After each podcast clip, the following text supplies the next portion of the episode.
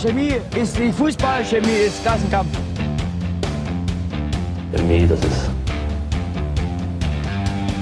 wie eine Sucht.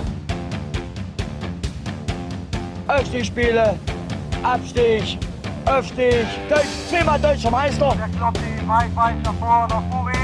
Gewinnt das Kopfballduell zu Druschki. Der kann ihn mal überhaupt schießen. Und Tor!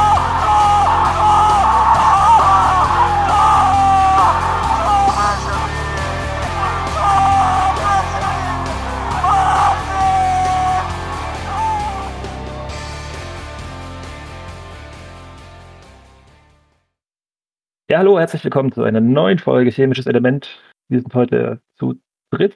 Ähm, ich begrüße Lochi. Hallo. Bastian. Hallo. Und mein Name ist Jonas, der jetzt auch endlich mal gelernt hat, sich selbst vorzustellen.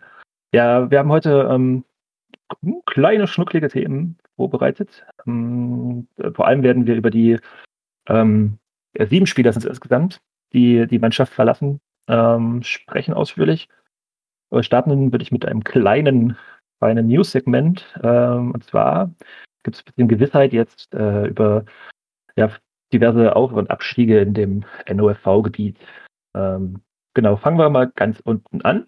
Und zwar ist das so, dass jetzt in der Oberliga ähm, die Einsprüche von ähm, Wacker Nordhausen, äh, Karl Zeiss 2 und dem ähm, Brandenburger SC 05 Süd heißt er, glaube ich, richtig, oder Bastian? Ja, das klingt recht richtig. genau. Äh, irgendwas mit. Das ist der Test, ob ich noch da bin. nee, ich weiß die Reihenfolge, die Reihenfolge bin ich aufgeschrieben, ob, äh, wo, das, wo, das, wo das SV und das 05 und äh, das Süd steht, aber ja. Auf jeden Fall haben die drei ja Einspruch äh, erhoben gegen die NOFV-Regelung, dass die aus der Oberliga absteigen. Äh, in Brandenburg hat man sich da auch einen namhaften Anwalt geholt, der bei uns auch sehr beliebt ist. Und zwar hat der Herr Schickert äh, quasi da geschafft, dass Brandenburg nicht aus der Oberliga absteigen muss, also aus, aus der Nordstaffel, genauso wenig wie Nordhausen und Karl Zeiss 2 aus der Südstaffel. Ja. Ähm, was das alles heißt für zum Beispiel den Bischofswerder FV, also äh, Schiebock ist noch nicht raus, soweit ich weiß. Korrigiert mich da gerne, wenn ich falsch liege. Ja, wird auf jeden Fall spannend, äh, wie dann die Oberligen nächstes Jahr aussehen. Also nicht dieses Jahr, nächsten Monat eigentlich schon fast, ne? Ähm, äh, ja, weil ja doch dann die Pickepacke voll werden, vor allem wenn aus den Landesligen noch Vereine nach oben gehen, was wohl auch so sein wird.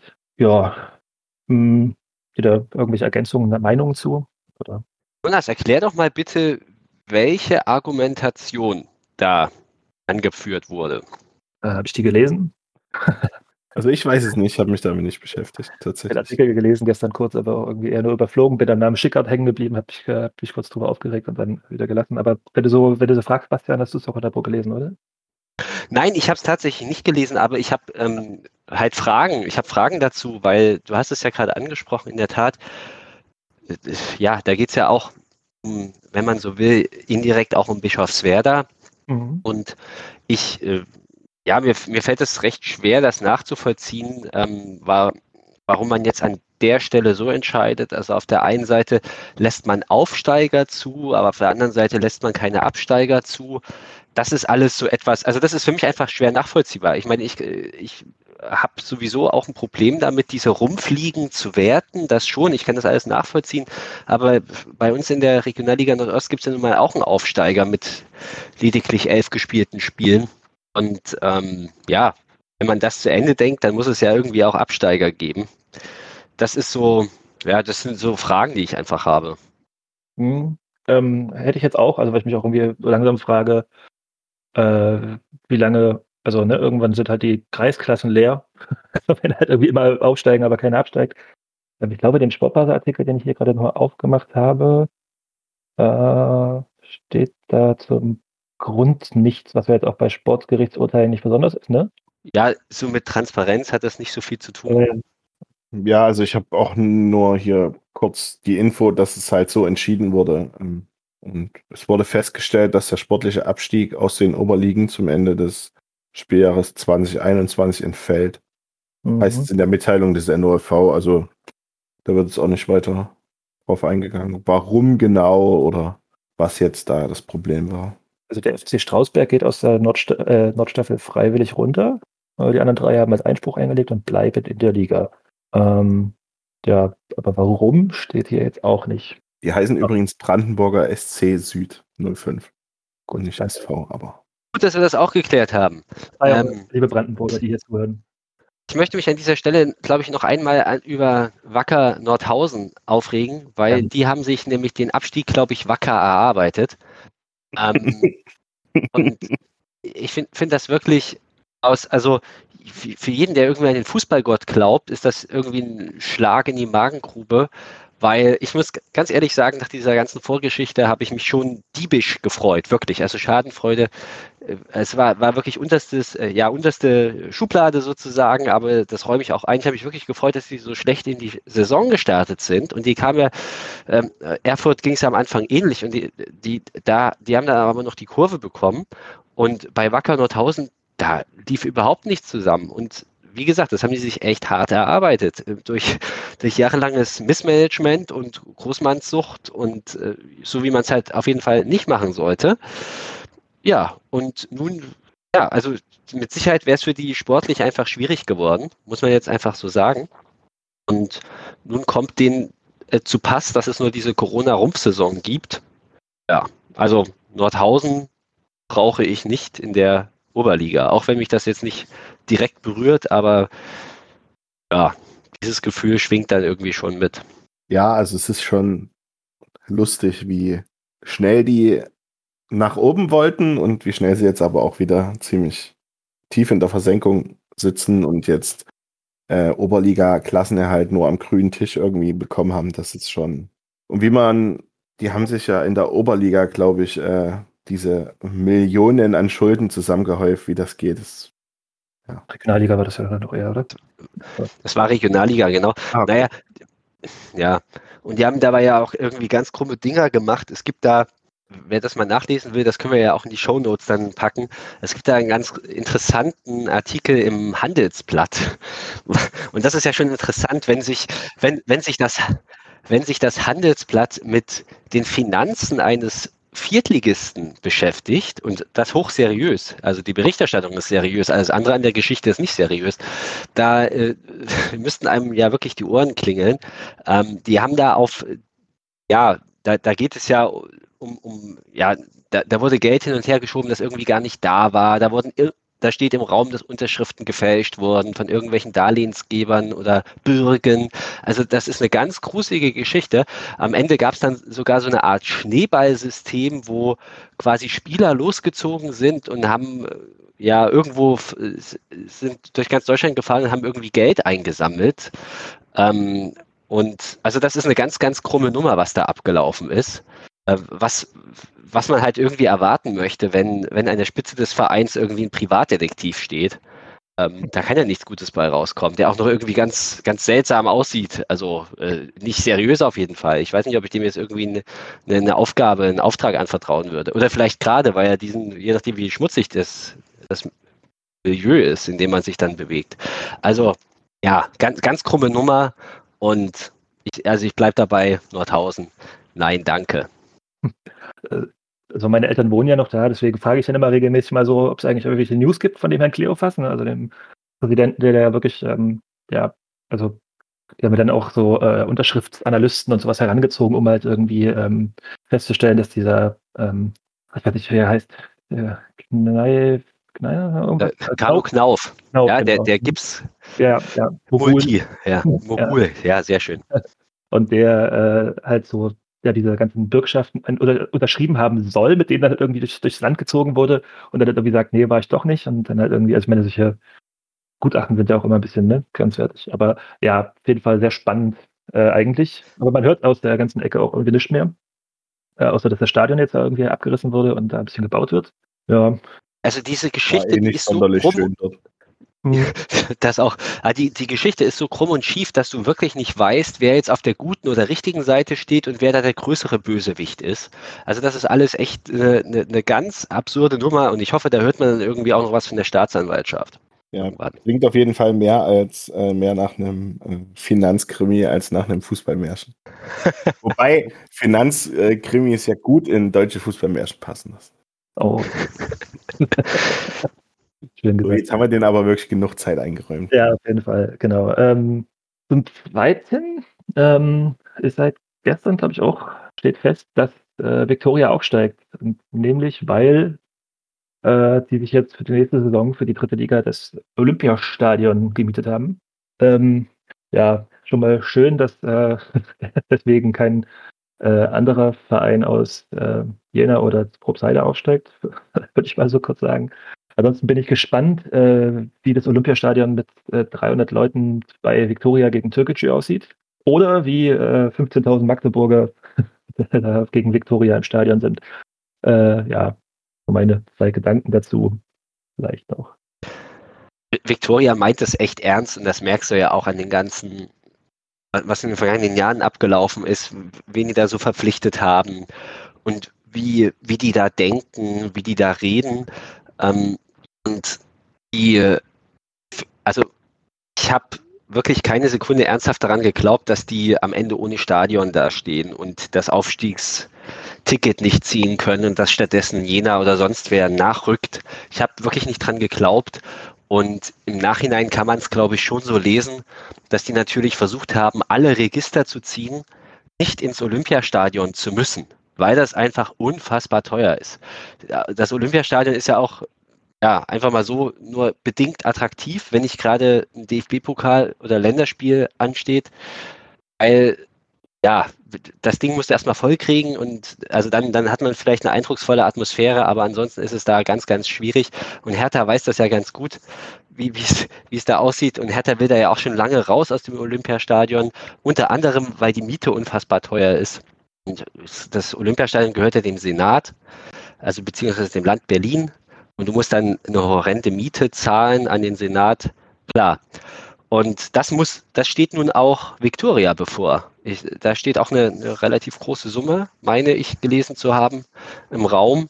Und ich kann mir vorstellen, dass die wirklich versucht haben, alle Register zu ziehen und zu zocken und zu verhandeln, um den Preis runterzutreiben. So nach dem Motto, ja, bevor wir hier in diesem Olympiastadion spielen, dann überlegen wir uns, ob wir in Luckenwalde oder sonst wo. Na, Luckenwalde ist jetzt ein schlechtes Beispiel, weil die mit Sicherheit nicht Drittliga-tauglich sind, aber die haben ja da schon die absurdesten, sind die absurdesten Optionen angegangen. Und jetzt halt Olympiastadion. Was Jonas, was Jonas gesagt hat, finde ich ganz spannend, weil so, das, das werden sicherlich sehr einsame Bilder werden, auch wenn jetzt, also wenn irgendwann wieder mehr Zuschauer zugelassen werden.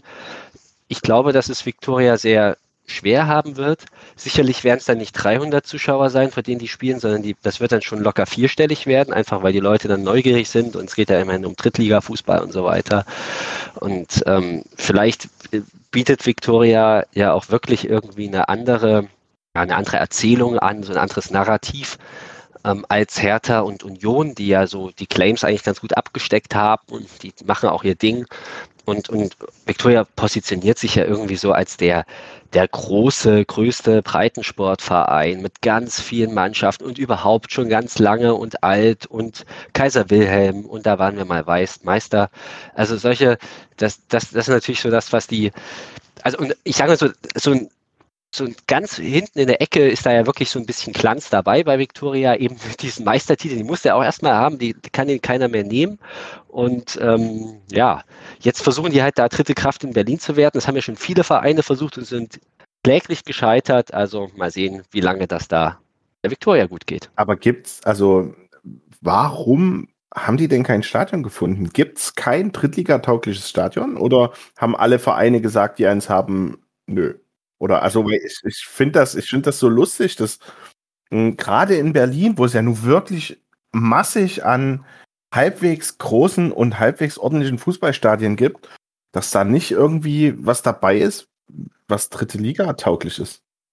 Es gab kein, kein Drittligastadion, das sozusagen schlüsselfertig zur Nutzung da war. Also entweder musstest du irgendwas machen, okay. oder oder du hattest jemanden anders, der da schon drin spielt, dem du dann dort den Rasen zertrampelst und so weiter. Also da, sicherlich hätte man da schon irgendwie was drehen können, aber ähm, das, die, die besten Optionen hätte ja wohl der, das Friedrich-Ludwig-Jahn-Stadion beziehungsweise der Sportpark gehabt, aber der hat ja nun keine Betriebserlaubnis mehr.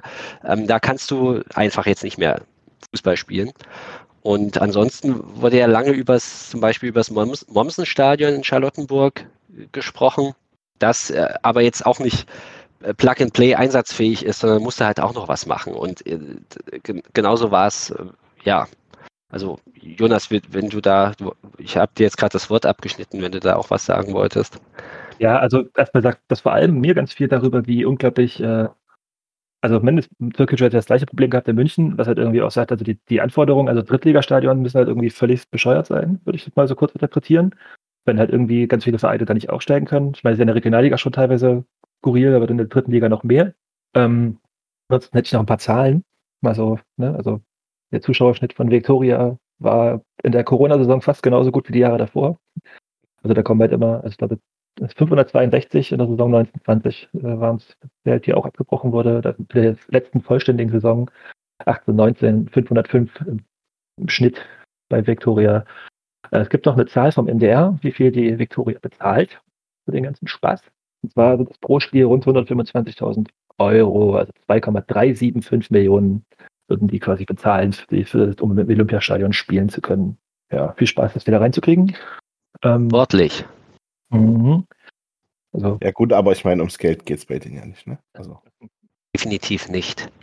Ähm, diese Stadionfrage finde ich auch darüber hinaus, gerade in der dritten Liga, eine spannende, weil es gab kürzlich da mal eine interessante Berichterstattung beim MDR. Die haben das mal analysiert, das war Anfang Mai. Äh, da kam raus, dass in der abgelaufenen Drittligasaison ein Viertel der Vereine in mehreren Stadien gespielt hat. Wenn man sich jetzt nicht so in der dritten Liga bewegt, dann wäre einem das jetzt gar nicht so präsent gewesen. Aber da, da finden mitunter total absurde Wanderungen statt, wie zum Beispiel der SC Verl, der eben mal in Verl gespielt hat und dann in Paderborn. Oder der erste FC Saarbrücken, der hat bei sich in Saarbrücken gespielt, dann hat er mal in Frankfurt gespielt und hat er mal in Völklingen gespielt. Ähm, also irgendwie absurd. Und natürlich, klar, aktuell ist das ja alles auch total egal. Es soll ja auch irgendwie am Wochenende irgendein Spiel gegeben haben, das in der Sportschule ausgetragen worden ist.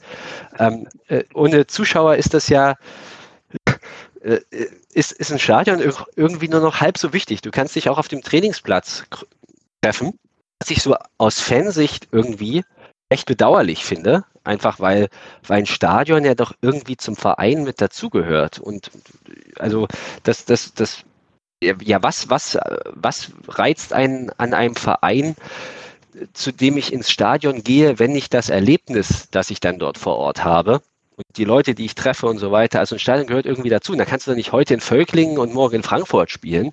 Das ist alles irgendwie ein bisschen komisch. Und ähm, ja, Jonas hat ja auch gesagt, und äh, wir wissen ja, dass die, die Anforderungen eben sehr groß sind in, an, an so ein Drittligastadion, weil da eben schon zweite Liga mitgedacht werden soll. Ja, klar. Ähm, es ist, äh, ja, aber das treibt mitunter, mitunter seltsame Blüten und ich denke, da muss sich der DFB schon noch mal was überlegen, wie das weitergehen soll.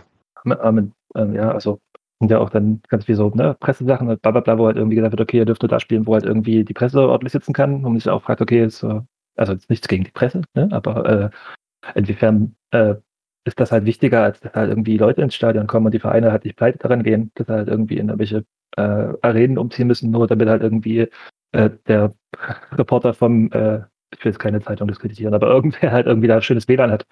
Also, ja, da bin ich ein bisschen, muss man sich auf jeden Fall Gedanken machen, sich genau wie du. Zumal ja, also gerade auch in der dritten Liga, die haben halt auch einfach nur äh, einen Sender, beziehungsweise mit Telekom oder Magenta ähm, eine Plattform, die das überträgt und dann macht äh, die Sportschau noch ein bisschen was dazu.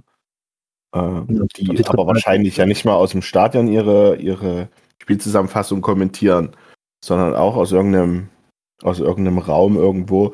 Äh, ist ja jetzt nicht so, dass da 20 internationale Kommentatoren Platz finden müssen und so. Und ich meine, die schreibende Zunft, die hat ja auch, also, ja, das ist alles schon irgendwie ziemlich, ziemlich äh, komisch und, und äh, ja, wirkt, es wirkt irgendwie nicht, nicht passend zu dem, was, äh, ja, genau, wie Basti schon gesagt hat, eigentlich äh, der Drittliga-Fußball gerade mit diesen ähm, Traditionsvereinen eigentlich bringen sollte, nämlich geile Stimmung mit vielen Zuschauern und äh, wenn die dann da irgendwie hunderte Kilometer von zu Hause wegspielen, ist das auch irgendwie ganz schön schwach. Aber ja.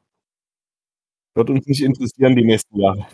Hoffentlich. Da steht so ein, so ein böser Verdacht im Raum irgendwie. äh, Vielleicht geht es da gar nicht um Fußball und Fans oder irgendwie nur ums Geld oder was weiß ich. Also das ist ja. Ähm, Also das finde ich ganz schön weit hergeholt. ja, das, das beste Beispiel, das da reinfällt, das habe ich noch gar nicht genannt. Das ist nämlich der KfC Oerdingen, der jetzt irgendwie auf wundersame Weise auch gerettet worden ist, also sportlich. Die haben ihre Heimspiele in Düsseldorf und in Lotte ausgetragen.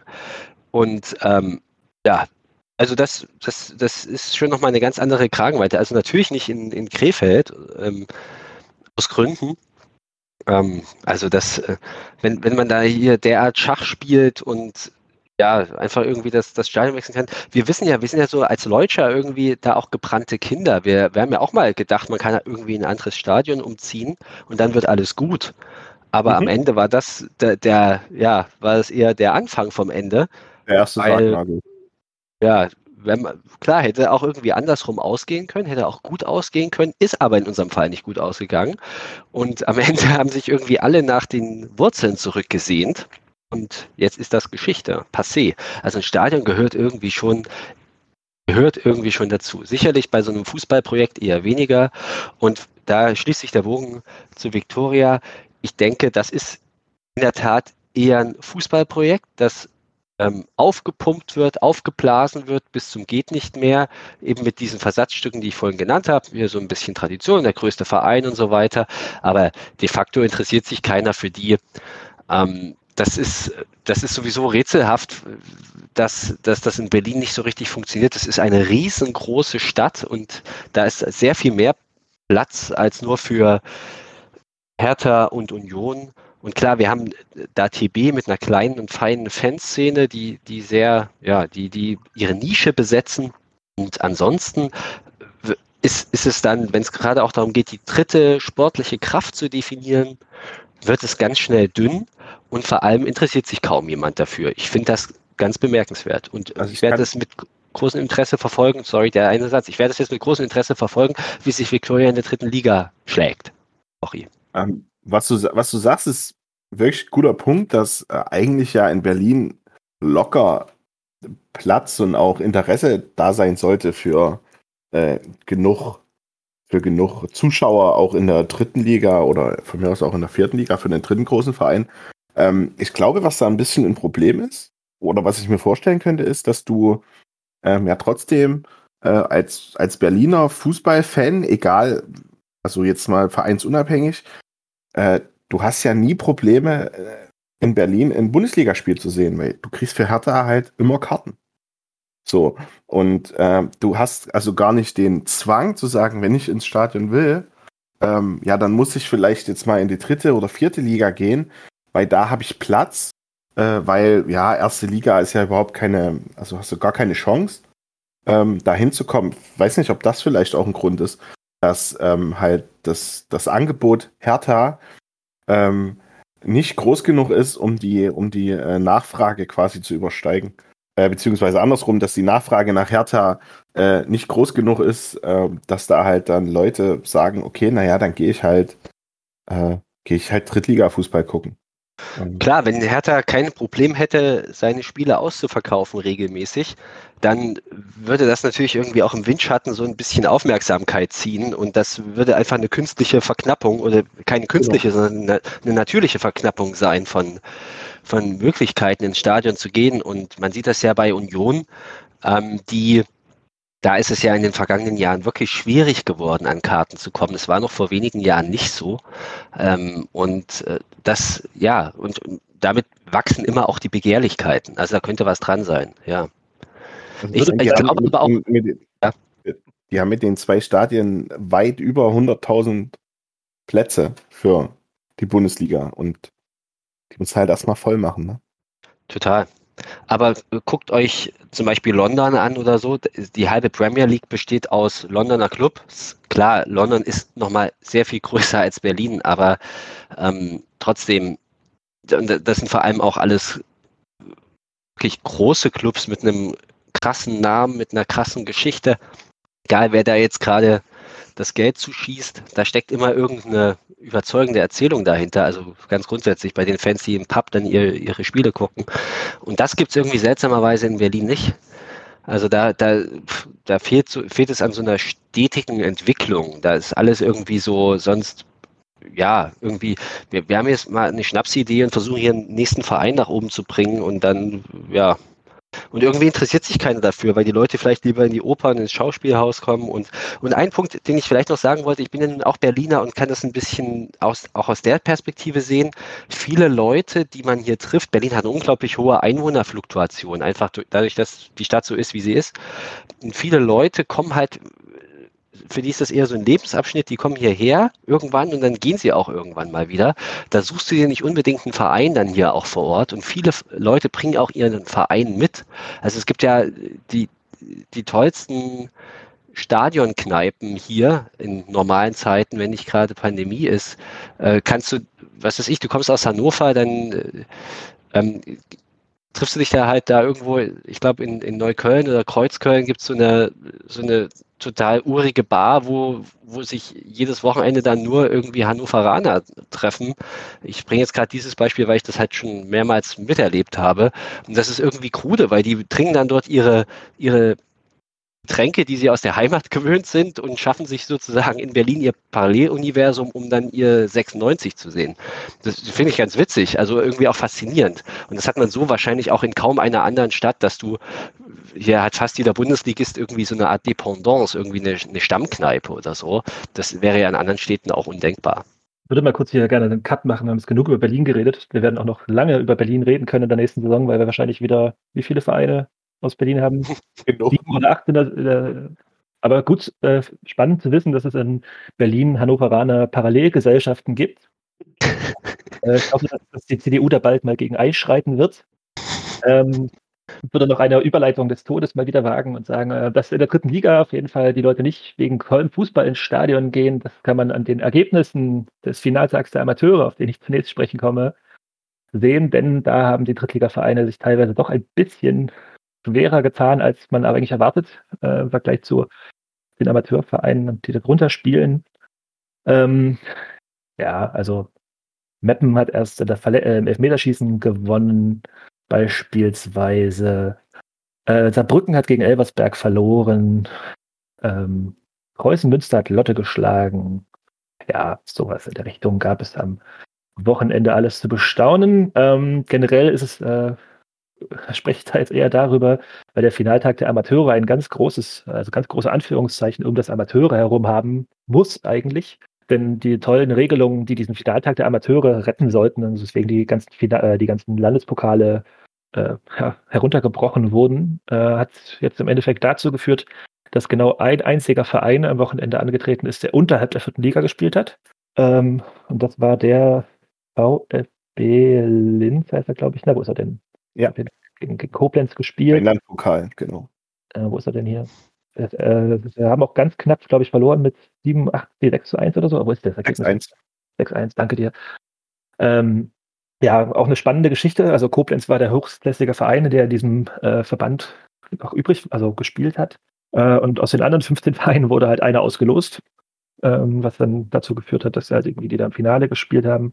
Äh, witzigerweise sind die hier auf der Übersicht vom Fußball.de nicht mal aufgeführt. Ich finde es wirklich, also ich habe es gerade nicht gefunden, weil es hier nicht dabei steht, das 6 zu 1.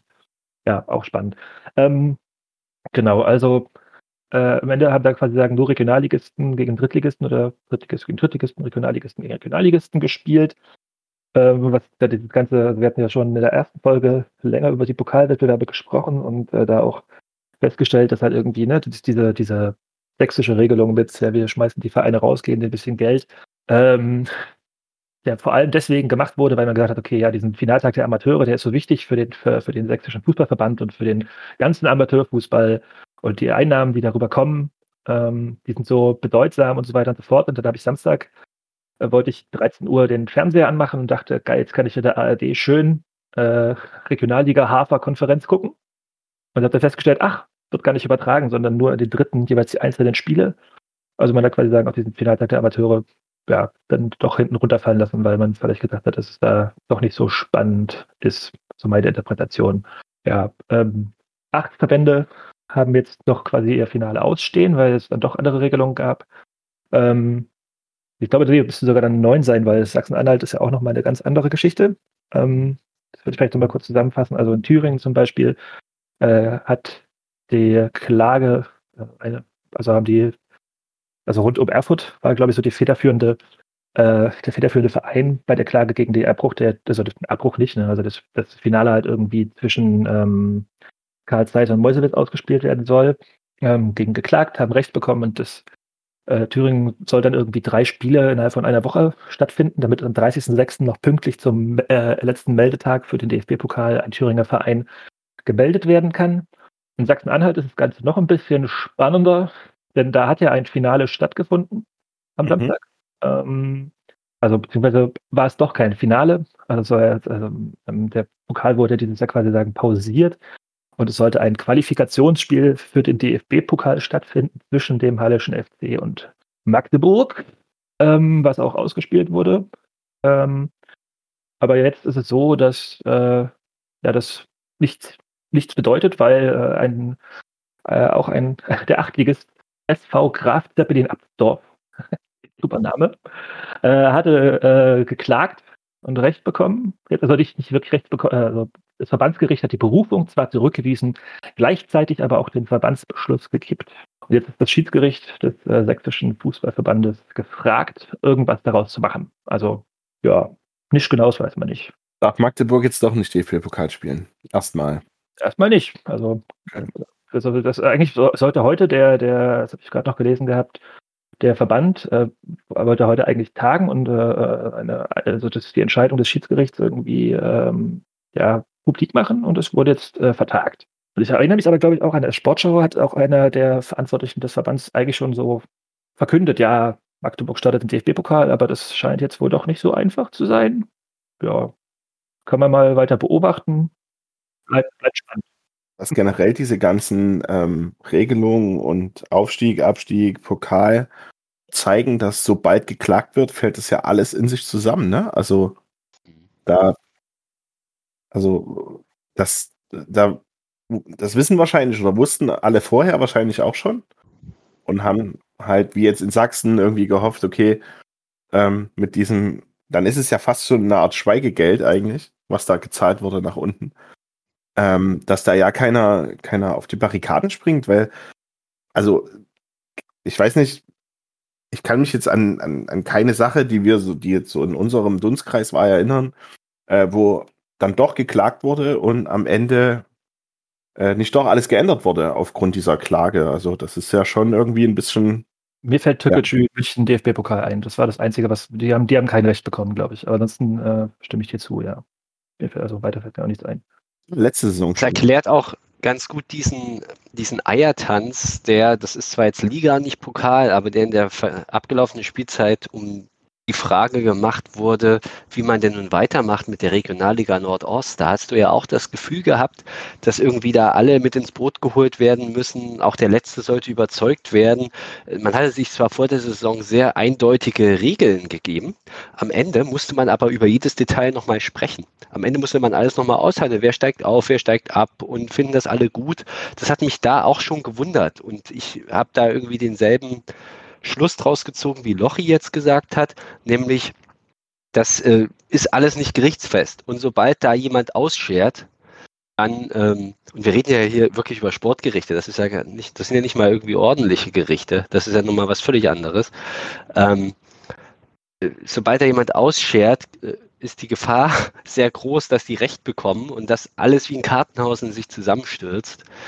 Also, ja, schwierige Situation.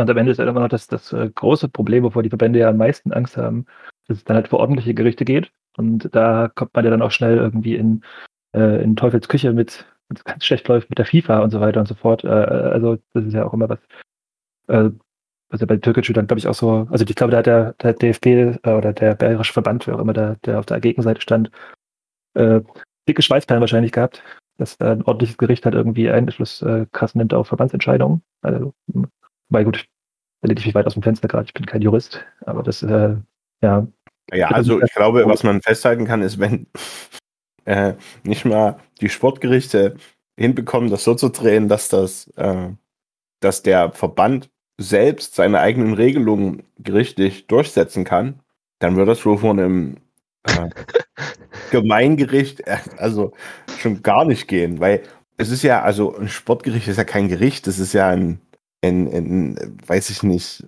eine Clown-Vereinigung, die dort Pfeile auf Entscheidungen werfen und sagen, okay, heute machen wir so, morgen so, äh, weil wir sagen das so, also es ist, also, ne, Sportgerichtsbarkeit ist ja absolut lächerlich. Und äh, wenn nicht mal die das hinbekommen, irgendwie zu argumentieren, dass äh, ihre Regelungen, die sie sich gesetzt haben, so Bestand haben, ja, dann ist es vor einem ordentlichen Gericht wahrscheinlich, äh, ja, dauert das fünf Minuten und dann fällt das alles in sich zusammen. Das ist schon eine ganz schön krasse Sache. Aber was ich auch äh, in diesen ganzen Diskussionen vorher schon immer gesagt habe über äh, diese Corona-Zeit und über diese Entscheidung. Erstens will keiner die Entscheidung treffen. Du bist immer der Arsch und du kannst es sowieso nicht allen recht machen. Und die Situation ist einfach scheiße. Und ähm, ja, also dann versuchen die halt die kleinstmögliche Scheiße zu finden oder wie auch immer. Also ja, will, das, also, das, ist richtig. Du die kannst es nur falsch machen. Ja, genau. Du, du, du, kannst das nur falsch machen und äh, ich würde noch weitergehen. Ich meine, Jonas hat sich jetzt die Mühe gemacht und auf irgendwie auf der Fernbedienung den richtigen Sender gesucht und ist dann halt gescheitert. Das tut mir leid, aber ich habe keine Sekunde von diesen Finals gesehen. Ich weiß auch nicht, wie dieses Spiel da an der Sportschule ausgegangen ist. Und ähm, die 0-0. Ach so, die spielen immer noch. ähm, und also mich hat mich hat das, ich, ich gebe zu, ich, also irgendwie das vergangene Wochenende war Fußball für mich ganz weit weg und ich habe das auch, ich, ich habe auch irgendwie nur zufällig mitbekommen, dass Champions League Finale ist, also auch ein bisschen Asche auf mein Haupt. Ich war irgendwie raus, aber ich würde jetzt trotzdem auch diesen sportlichen Wert sehr gerne in Frage stellen. Die diese Finals haben, die dieser Wettbewerb, diese Wettbewerbe als Ganzes haben ähm, und ist ein, ein Grund, warum man das eben nicht auf der 1 bei der Fernbedienung gefunden hat, ist mit Sicherheit, dass du eben kein, nicht mal ein halbwegs gefülltes Stadion da transportieren konntest, weil der Reiz für mich am Finaltag der Amateure bestand immer darin, dass ich da mal in irgendwelche Niederungen reinschauen kann und dann sind da aber trotzdem irgendwie im, im letzten Kaff in Nordwestniedersachsen da irgendwie tausend Fans dann irgendwie im Stadion und die haben sich, für die ist das Spiel des Jahres und die die machen da ordentlich Palermo und das, das fand ich irgendwie immer cool. Und, und die, du hast auch genau gewusst, die Spieler, die spielen da das, oft das Spiel ihres Lebens und es geht um alles und äh, ja, das, dieses ganze Gefühl, also das, dieses, dieses Finaltag der Amateure-Gefühl bei aller Kritik, das hatte ich schon auch vorher und ich fand das immer ein gutes Schaufenster auch für die Amateure, auch wenn da jetzt mal ein Drittligist dabei ist, geschenkt. Ähm, also eigentlich ein ganz cooles Format aus meiner Sicht zumindest, aber so unter diesen Bedingungen, unter diesen fragwürdigen Bedingungen mit, äh, ja, wir, wir haben jetzt irgendwie die, die Gegner ausgewürfelt, aber auch nicht so recht und wir wollen es, wir, wir wollen es auch, ja, wir wollen es nirgendwo unbeliebt machen und es äh, muss auch irgendwie wasserdicht sein. Ach, vielleicht lassen wir es irgendwie. Das, ich, ich fand das dann so ermüdend irgendwie. Und man, man kann ja offenbar auch mit mehreren Freilosen dann hier irgendwie so ein DFB-Pokalticket ziehen. Also der sportliche Wert, weiß ich nicht, der geht für mich wirklich gegen null und ich hoffe, dass es nächstes Jahr einfach besser wird. Ja, genau das ist, ja Jonas, du. Ähm, und zwar, also um das Beispiel von Rot-Weiß Koblenz zurückzukommen. Ähm, die haben äh, kein einziges Spiel gemacht außer dem Finale. Also quasi sagen, da gab es halt vorher schon Runden äh, im Rheinland-Pokal, wo auch schon viele Spiele abgesagt wurden. Und die werden, die waren quasi gesetzt. Und denen wurde halt einfach eigentlich kein zugelost. Das war halt glücklicherweise für sie ein Siebtligist und äh, ja, quasi ein Spiel gegen den Siebtligisten und schwuppdiwupps äh, spielt man DFB-Pokal. Das streicht, glaube ich, so ein bisschen den, den äh, sportlichen Wert. Sollte ja auch in anderen Landesverbänden irgendwie Mannschaften gegeben haben, die mit äh, der A-Jugend angetreten sind, ähm, habe ich gehört. Ja, ähm, ja also was, was halt äh, die, dieser, dieser sportliche Wert, der ist natürlich der ist nicht vorhanden, das ist klar. Was das Problem ist, äh, dass da jetzt einfach Vereine, ähm, keine Ahnung, einen sechsstelligen Betrag quasi frei Haus hinterhergeschmissen bekommen, ohne dafür irgendwas gemacht zu haben. Ob jetzt, mein Gott, ähm, ob jetzt da die Vereine eine Chance hatten, überhaupt den, den Pokal zu gewinnen und äh, sich dann auf den Briefkopf zu schreiben, dass sie jetzt Landespokalsieger sind, äh, was ja viel, viel wichtiger ist ja die, ist die Kohle, die du in der ersten DFB-Pokalrunde dafür bekommst. Und das finde ich halt, äh, ist, ist schon skandalträchtig teilweise. Ähm, dann wie einfach äh, da dem einen oder anderen Verein jetzt eben der Zugang dazu ermöglicht wurde. Das, das macht's halt so bitter, bitter, bitter. Ansonsten sportlich, mein Gott, dann kannst guckst halt weg und sagst gut, aber gerade jetzt bei uns, äh, dass jetzt halt ausgerechnet der verbotene Stadtteil angeblich ja gewonnen hat, äh, ist halt und die jetzt das also das kotzt mich wirklich maßlos an, dass die jetzt dieses DFB-Pokalspiel bekommen und dass sie damit einfach richtig Kohle machen. Und das ist halt, das, ja. Aber das ist, glaube ich, auch hauptsächlich eine emotionale Sache, weil es eben. Ich meine, mich als Chemnitz jetzt auch nicht. Äh, äh, ja, nee, also den, den gönne ich natürlich auch einen Dreck und einen Fingernägel nicht, das ist ja ganz klar. Äh, aber das ist. Ich glaube, um das äh, zusammenzufassen für die äh, für Bastian, der es auch nicht mitbekommen hat. Das weitere Liga-Konkurrent, der da jetzt einen sechsstelligen Betrag bekommt, ist der BFC, Babelsberg 03. Äh, die anderen spielen ja noch, also ich weiß gar nicht, was in Mecklenburg-Vorpommern ist, aber da spielt ja sowieso kein Verein aus der Regionalliga. Ne? Thüringen ist halt noch offen. Ja. Wird der Hansa jetzt als Zweitligist äh, noch ein Finale oder was? Äh, frag mich nicht, also keine Ahnung, ehrlich gesagt. Ja, gut. Was sie da, was sie da gemacht haben. Ich glaube aber auch, dass die, dass die sogar, wenn ich, ah, muss jetzt googeln, ähm, kann ich gleich mal machen, wenn ihr irgendwas sagt, aber äh, ich glaube, dass die sogar schon gesagt haben, nee, wir spielen da gar nicht mehr mit. Aber ich google. Echt? Das ist ja nett. Die können noch eine A-Jugend schicken. Soll es auch geben. das ist ein Erfolgsmodell von anderen Aufsteigern. Von mhm. anderen Zweitliga-Aufsteigern. Super. Das Landesfußballverband Mecklenburg-Vorpommern äh, spielt es aus. Ähm, wenn er nicht, du kannst ein älterer Artikel zum 22.04., also wahrscheinlich auch nicht mehr aktuell, aber hier steht, wenn er nicht fortgeführt wird, profitiert er von Hansa Rostock oder der Greifswalder FC. Also haben die auch wahrscheinlich gesagt, wenn wir es nicht schaffen, bis zum 30.06. auszuspielen, dann melden wir den nächsthöheren, was dann der Greifswalder FC ist. Aber ich glaube auch, da war ja auch was ne? die haben ja auch nur irgendwie einen äh, halben Punkt mehr quotientmäßig als der nächste aus MacPom. Damit hat man schon mal drüber geredet. Also in der Oberliga, die, die waren ja auch weiter, glaube ich, oder? Ja, googeln wir noch um, scheitert ein bisschen raus. also beantwortet die Frage noch kurz und dann können wir auch weitergehen. Ja, jetzt kommen hier die, die Wissenslücken. Ja, klar. Also auf jeden Fall wird es nicht ausgespielt. Das habe ich gefunden. Äh, mh, mh, mh. Hansa Rostock wird nicht prozentual, also irgendwie, äh, wenn ich das richtig lese, ähm, wird in dem äh, der Kreiswalder FC äh, wird als Mecklenburg-Vorpommern Teilnehmer für den DFB-Pokal gemeldet. Ähm, da, der, da Hansa das ja durch die Platzierung in der dritten Liga sowieso erreicht hat. Und die teilen wohl das Geld, was Greifswald bekommt, auf mehrere Vereine auf. Jetzt mal so ganz grob. Also okay. Also was Greifswald äh, für, das, äh, für das DFB-Pokalspiel bekommt, das wird äh, unter allen noch verbliebenen 14 Vereinen aufgeteilt. Das wäre auch ein schönes Modell für Sachsen. ähm, und alles, was, also äh, alles, was irgendwie darüber hinausgeht, die, jetzt habe ich es hab gefunden, also die kriegt jeder Verein 6000 Euro ähm, der noch im Pokal drin war. Und alles, was dann übrig bleibt, äh, Bonuszahlungen und so weiter und so fort, äh, was Greifswald da noch alles bekommen würde, bekommt Greifswald dann auch. Also äh, die 14 Vereine, die sie quasi ausgebotet haben, äh, kriegen 6000 Euro und der Rest geht dann an Greifswald. Haben wir das auch geklärt. Gewinnen das erste Spiel, dann bleibt das alles bei Greifswald. Sportlich fair auf jeden Fall. Torgelow auch am MacPom, ne? Wäre nämlich der nächste Verein in der Tabelle gewesen, die mit äh, 1,88 Punkten im Schnitt statt 1,89 der Kreiswalder FC äh, quasi sagen, die kürzeren gezogen haben. Ganz klar, ganz klare Sache. Voll verdient. Finde ich sportlich auch nachvollziehbar. Beziehungsweise neun Spielen, ja, haben auch das bessere Torverhältnis. Okay. Haben wir denn jetzt, können wir denn jetzt mal über Chemie reden? Wir haben jetzt nur über, über beschissene andere Vereine oder nicht ganz so beschissene für andere, eine, andere Vereine äh, gesprochen, aber haben wir Und, denn was zu Chemie? Unbedingt. Ähm, wollen wir zuerst über die beiden neuen reden oder zuerst über die anderen, die gehen? Ja, wir können ruhig erstmal die neuen machen. Das ist ja, da gibt es ja nicht so viel zu sagen. Mhm. Und äh, danach können wir dann gebührend den einen oder anderen verabschieden. Ja, Bastian, willst du was über die beiden Neuen sagen?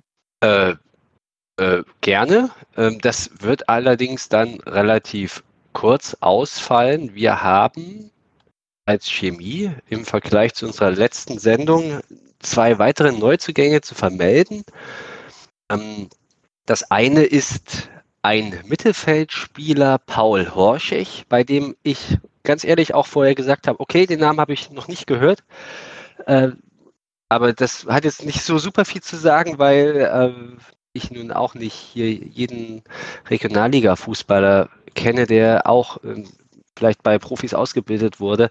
Also Paul Horschig kommt äh, vom VfB Auerbach, war dort im vergangenen Jahr als Leihspieler beschäftigt und dann wurde später auch fest verpflichtet und war zuvor in Aue. Ist da auch ausgebildet worden und Paul Horschig kann spielen im Mittelfeld beziehungsweise im zentralen Mittelfeld. Und ähm, ja, ich habe den jetzt noch nicht spielen sehen, wie auch. Ähm, ich habe kein Bild von ihm vor Augen. Ich habe mir ist noch recht eindrucksvoll die, äh, seine Präsentation immer noch vor Augen.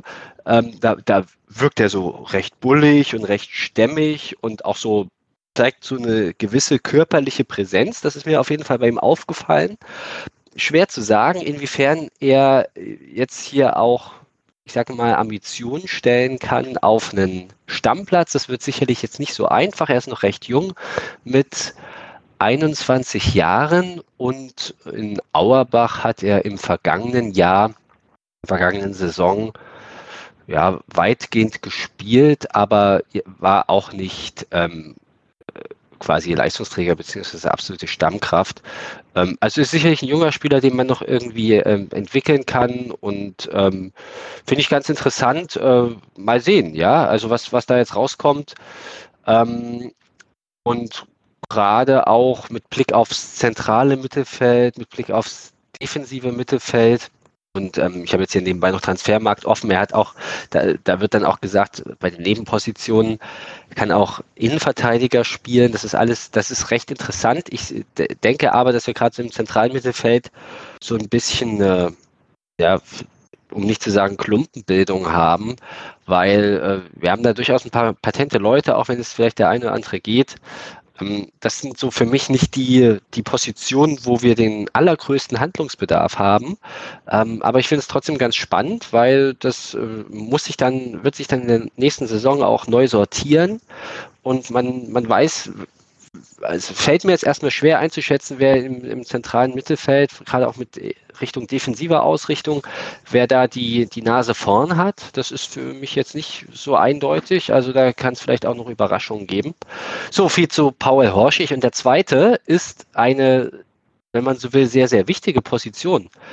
Ähm, es geht nämlich um die Position des zweiten Torwarts hinter Benny Bellot. Und da haben wir uns mal wieder in Cottbus bedient kommt ja durchaus öfter vor.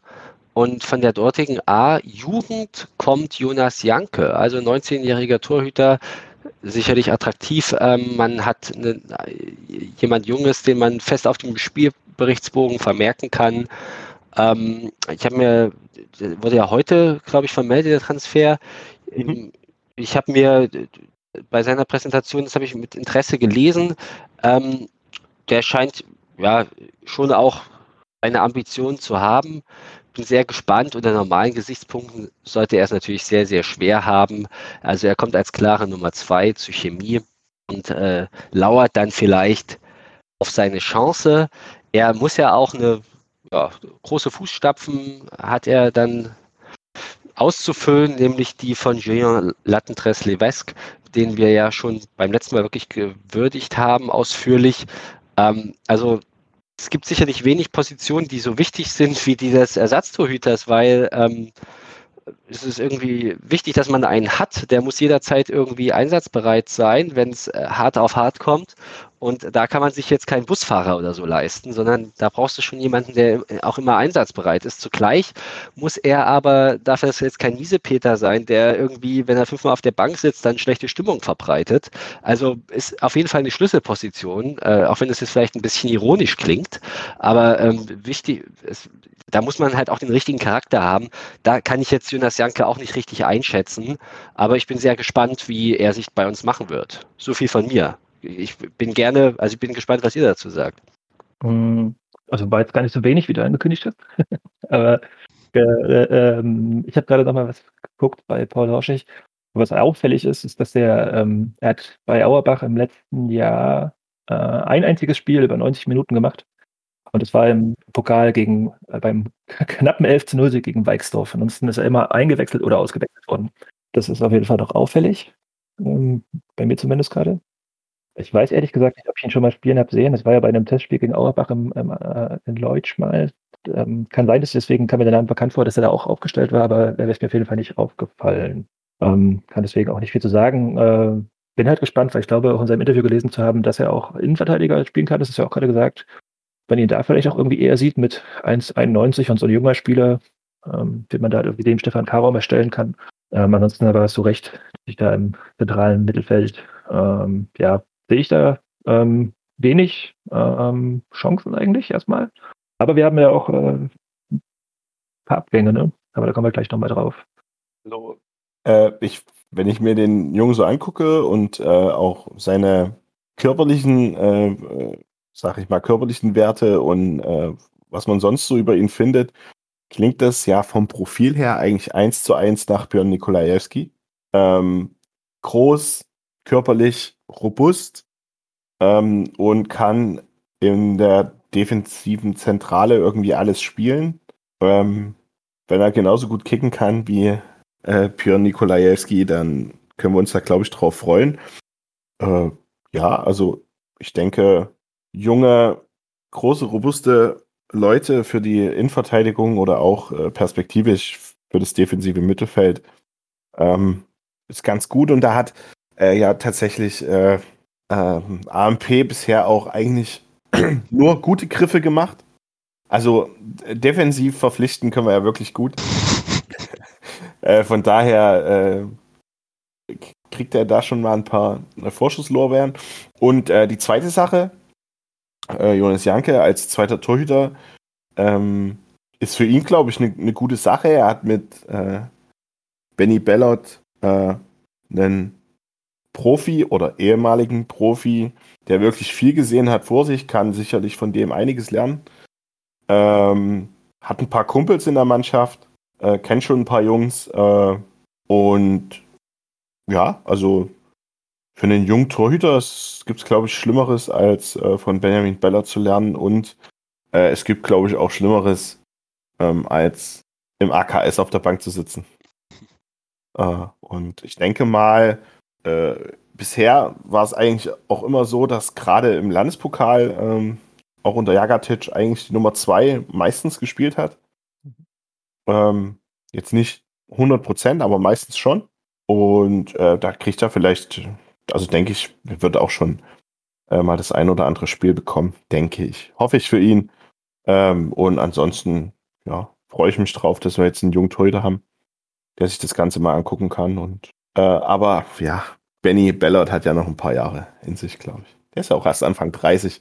Als Torhüter, gerade in der vierten Liga, geht das schon. Ja. Ja, und vielleicht könnte, also was du gerade meinst mit dem Pokal, ne, wenn es dann nächstes Jahr wirklich so läuft, dass die äh, erste Runde Pokal dann auch schon für die Regionalligisten verpflichten wird, kann er durchaus schon ein paar Einsätze bekommen, kann ich mir vorstellen. Ja. Und ich meine, also er hat äh, U19 Bundesliga gespielt. Ähm, wenn ich das richtig rausgehört habe, hat er hat er auch wirklich da gespielt. Also war da war da auch ähm, einem Stammtorhüter da in seiner ähm, Jugendmannschaft. Und das ist auf jeden Fall schon mal ein gutes Niveau. Also ich denke, da können wir uns drüber freuen. Ja. Ähm, eine Sache ist mir gerade noch eingefallen, über die wir auch über die wir vielleicht zumindest erwähnen können, ist die Ver äh, Vertragsverlängerung von Tarek Reinhardt, bevor wir zu den Abgängen kommen. Ja. Ähm, wichtig. Sehr, sehr wichtig. Sehr, sehr wichtig. Habe ich erst nur wirklich äh, habe ich äh, gestern nur am Rand wahrgenommen. Ähm, ja, Er hätte gerne einen anderen Namen erstmal gelesen, der verlängert wird, aber das kann ja noch kommen. äh, aber Ich glaube nicht dran. ich auch langsam nicht mehr. Ja, äh, aber ähm, ja, das Sarigana bleibt auf jeden Fall cool und wichtig. Ähm, von mir zwei Sätze dazu. Punkt.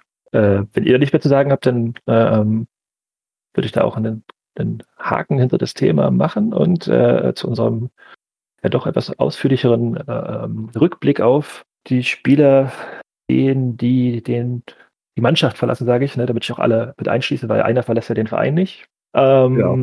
Genau, und Lochi hat sich da ein bisschen vorbereitet. Ja. Deswegen übergebe ich da mal fix das Wort. Genau. Also ähm, der Verein hat die, hat die Spieler ja unter der Woche über die sozialen Medien schon verabschiedet. Ähm, das waren insgesamt sieben Namen. Über den Abgang von Burim Halili haben wir ja äh, in den anderen Folgen ähm, schon ausführlich gesprochen. Den habe ich jetzt mal ausgeklammert, weil das ja auch schon länger feststeht. Da haben wir uns schon ähm, ausführlich mit befasst. Ähm, ansonsten die anderen Namen, die jetzt oder die nächste Saison nicht mehr das grün-weiße Trikot überziehen werden, sind einmal, um sie alle zu nennen, Danny Kral, ähm, Pascal Panier, Björn Nikolajewski, Thomas Petracek, Florian Schmidt und Julian Lattendress-Levesk.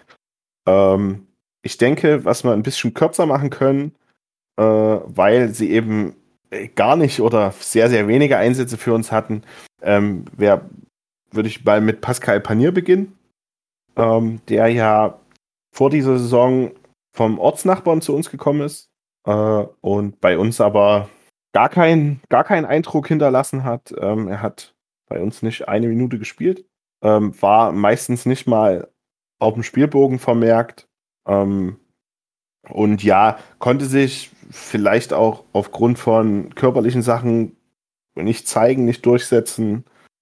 Äh, hat eigentlich ähm, in der Vorbereitung wo wir ihn gesehen haben und warum er auch verpflichtet wurde, eigentlich gar keinen so schlechten Hin äh, Eindruck hinterlassen.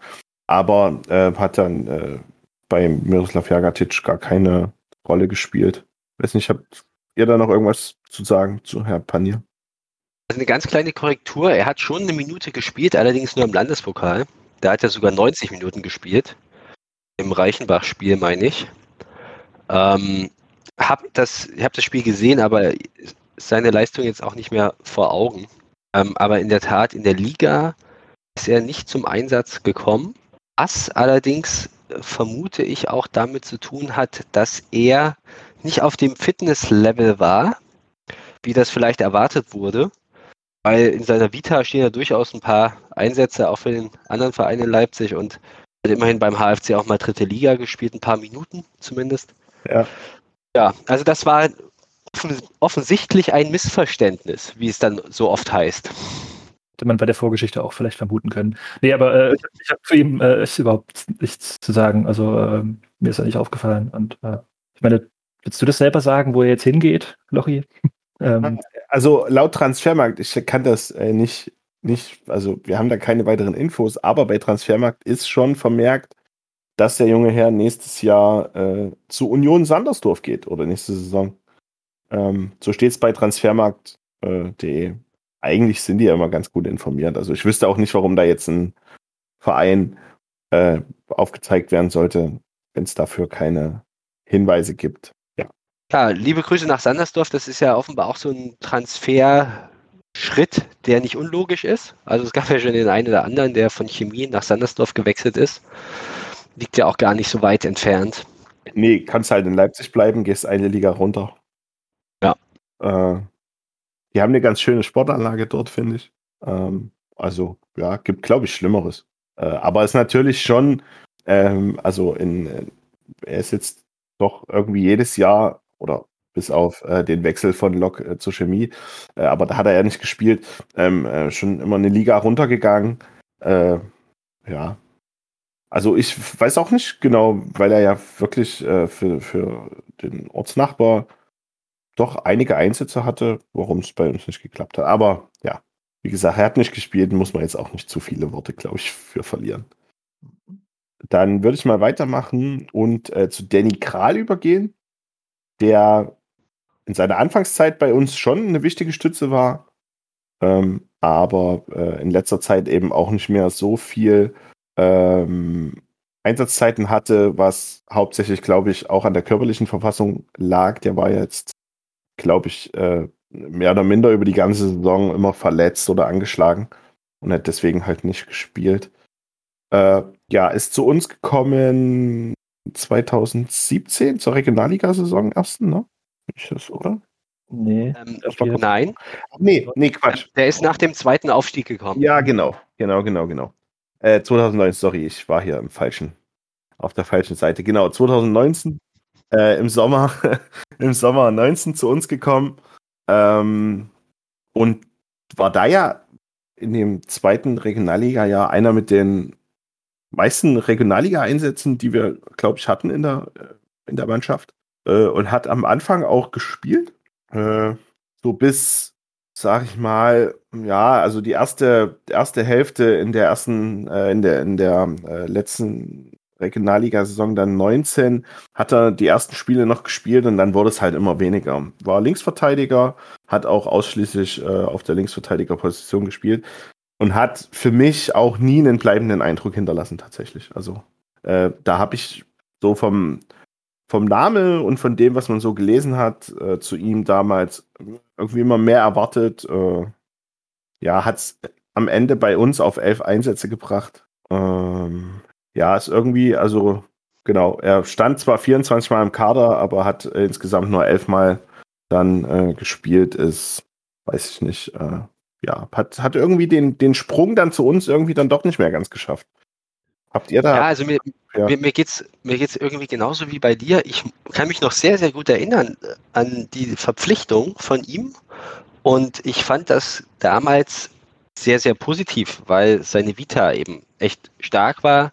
Weil er brachte vor allem sehr, sehr viel Regionalliga-Erfahrung mit, um die 150 Spiele. Das ist Ja. ja, und wenn man jetzt mal zurückdenkt, äh, nochmal einen Schritt zurück, die erste Regionalliga-Saison, da sind wir ja vor allem an der fehlenden Erfahrung gescheitert. Da hatte die Mannschaft kaum Regionalliga-Erfahrung und das war einer der Hauptgründe, warum es am Ende dann auch wieder runterging. Und Danny Kral war ein Transfer, der wurde recht früh verkündet, das weiß ich noch.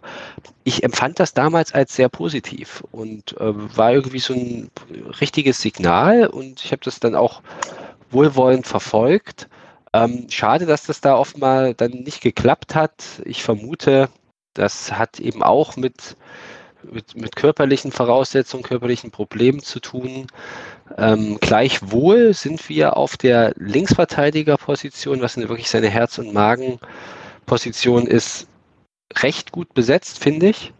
Was, Ja. ja, wa- was jetzt vielleicht auch komisch klingt, weil äh, gerade in unteren Ligen, wer hat da einen guten Linksverteidiger? Aber ich denke, wir sind da recht variabel und wir haben verschiedene Spieler, die auf dieser Position gut eingesetzt werden können.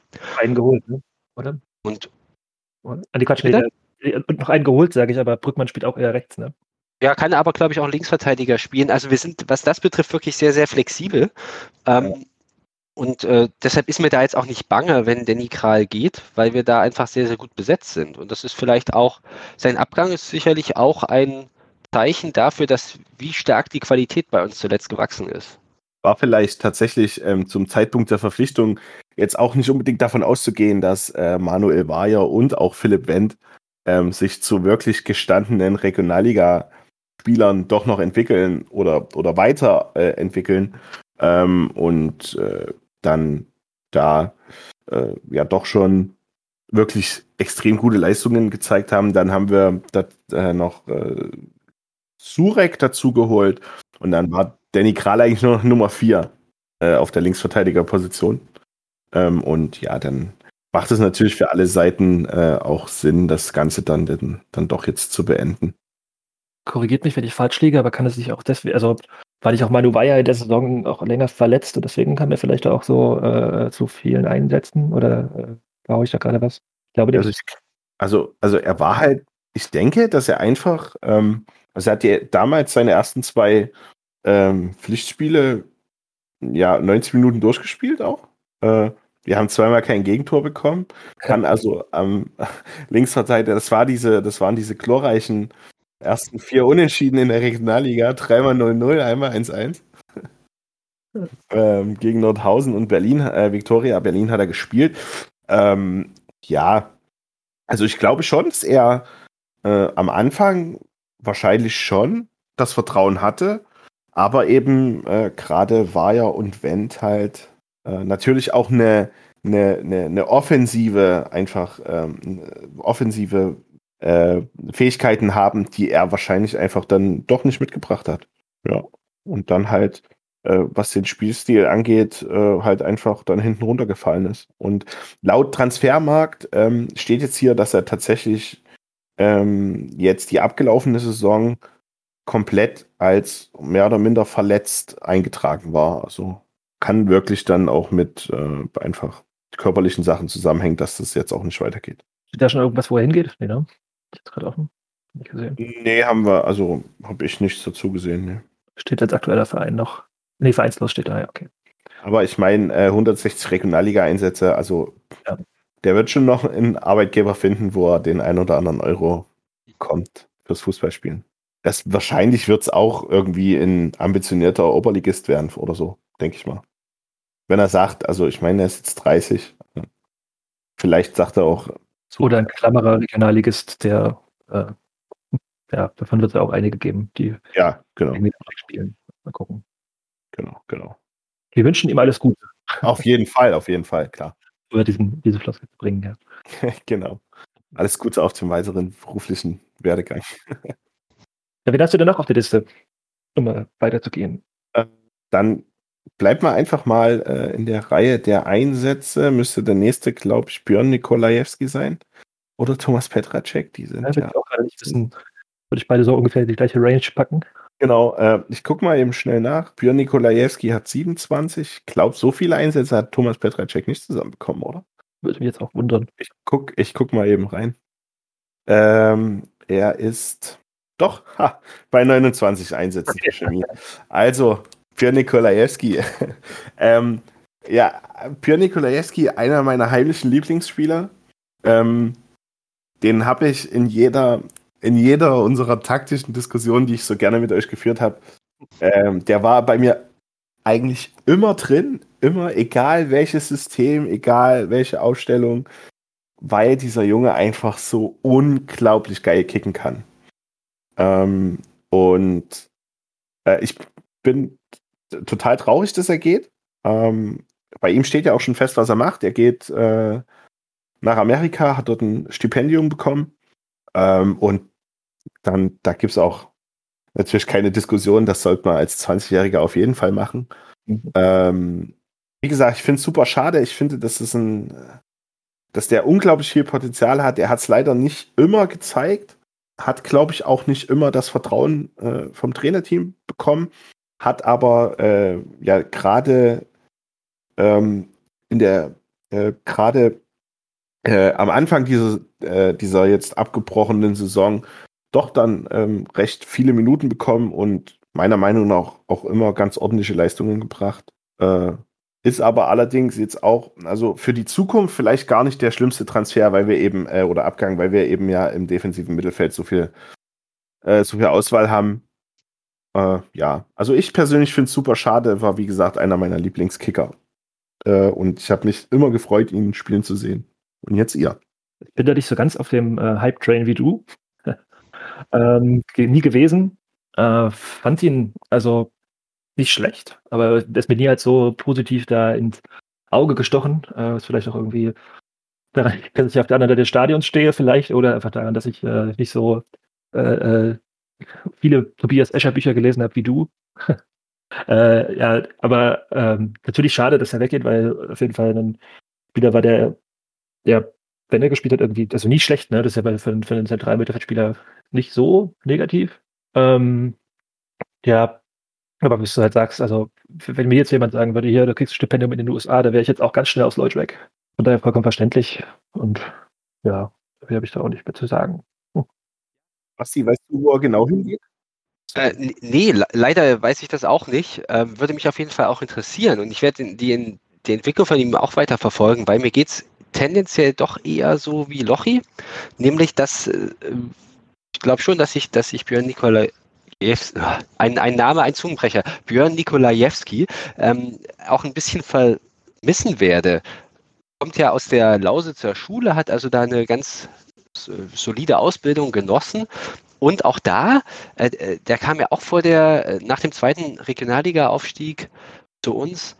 Und ja, habe ich dann gleich gemerkt, als ich den das erste Mal habe spielen sehen, das war so ein bisschen unorthodox. Also das, das ist halt oftmals so, der ist nun sehr groß gewachsen, aber recht schlaksig, ähm, hat aber eine ganz gute Dynamik und eine, ganz starke Präsenz in den Zweikämpfen, ist aber auch technisch stark, hat einen gewissen Offensivdrang, obwohl er eher so ein Defensiver ist.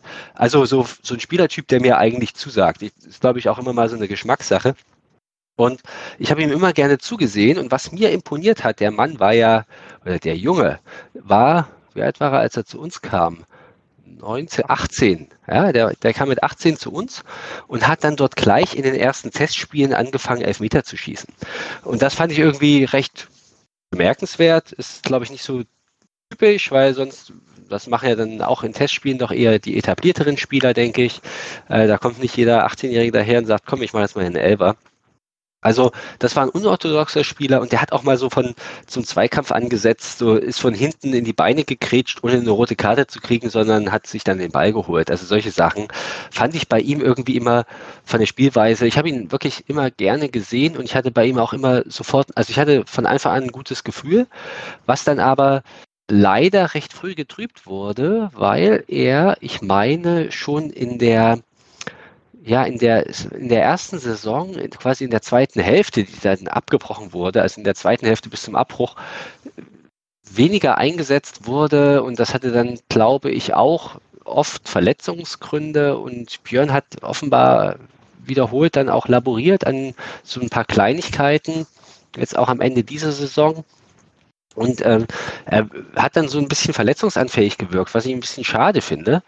Ähm, aber ja, ich sehe es so wie Lochi. Es ist, ähm, also ich, ich werde ihn auf jeden Fall vermissen, denke ich schon, aber mir ist überhaupt nicht bange, dass wir das nicht kompensieren können, weil wir einfach auf den Positionen sehr, sehr gut besetzt sind. Und deshalb, ich bin sehr gespannt, was er da macht in den USA und wie es sowieso weitergeht. Ich denke, dass seine Fußballerkarriere noch nicht vorbei ist. Ja, also äh, um das abzuschließen, er geht nach Connecticut. Äh, genauer wissen wir es nicht. Mhm. Äh, er hält dort ein äh, Stipendium, genau, für ein Studium in Connecticut. Das ist das, was wir zu Pion noch sagen können. Ja, also was auch das nochmal unterstreicht, äh, mit dem äh, in den jungen Jahren schon äh, direkt äh, Verantwortung übernommen. Äh, also er hat, als er zu uns gekommen ist, die ersten vier Spiele komplett über 90 Minuten gemacht. Das ist wieder unsere schöne 0 zu 0 Unentschieden-Serie. Äh, boah, das war legendär. Was, was das für ein Drecksfußball war, ne?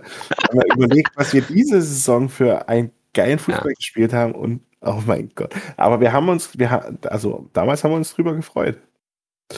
Naja, ging äh, so. Einfach viermal, naja, also wir haben halt viermal nicht verloren. Ja.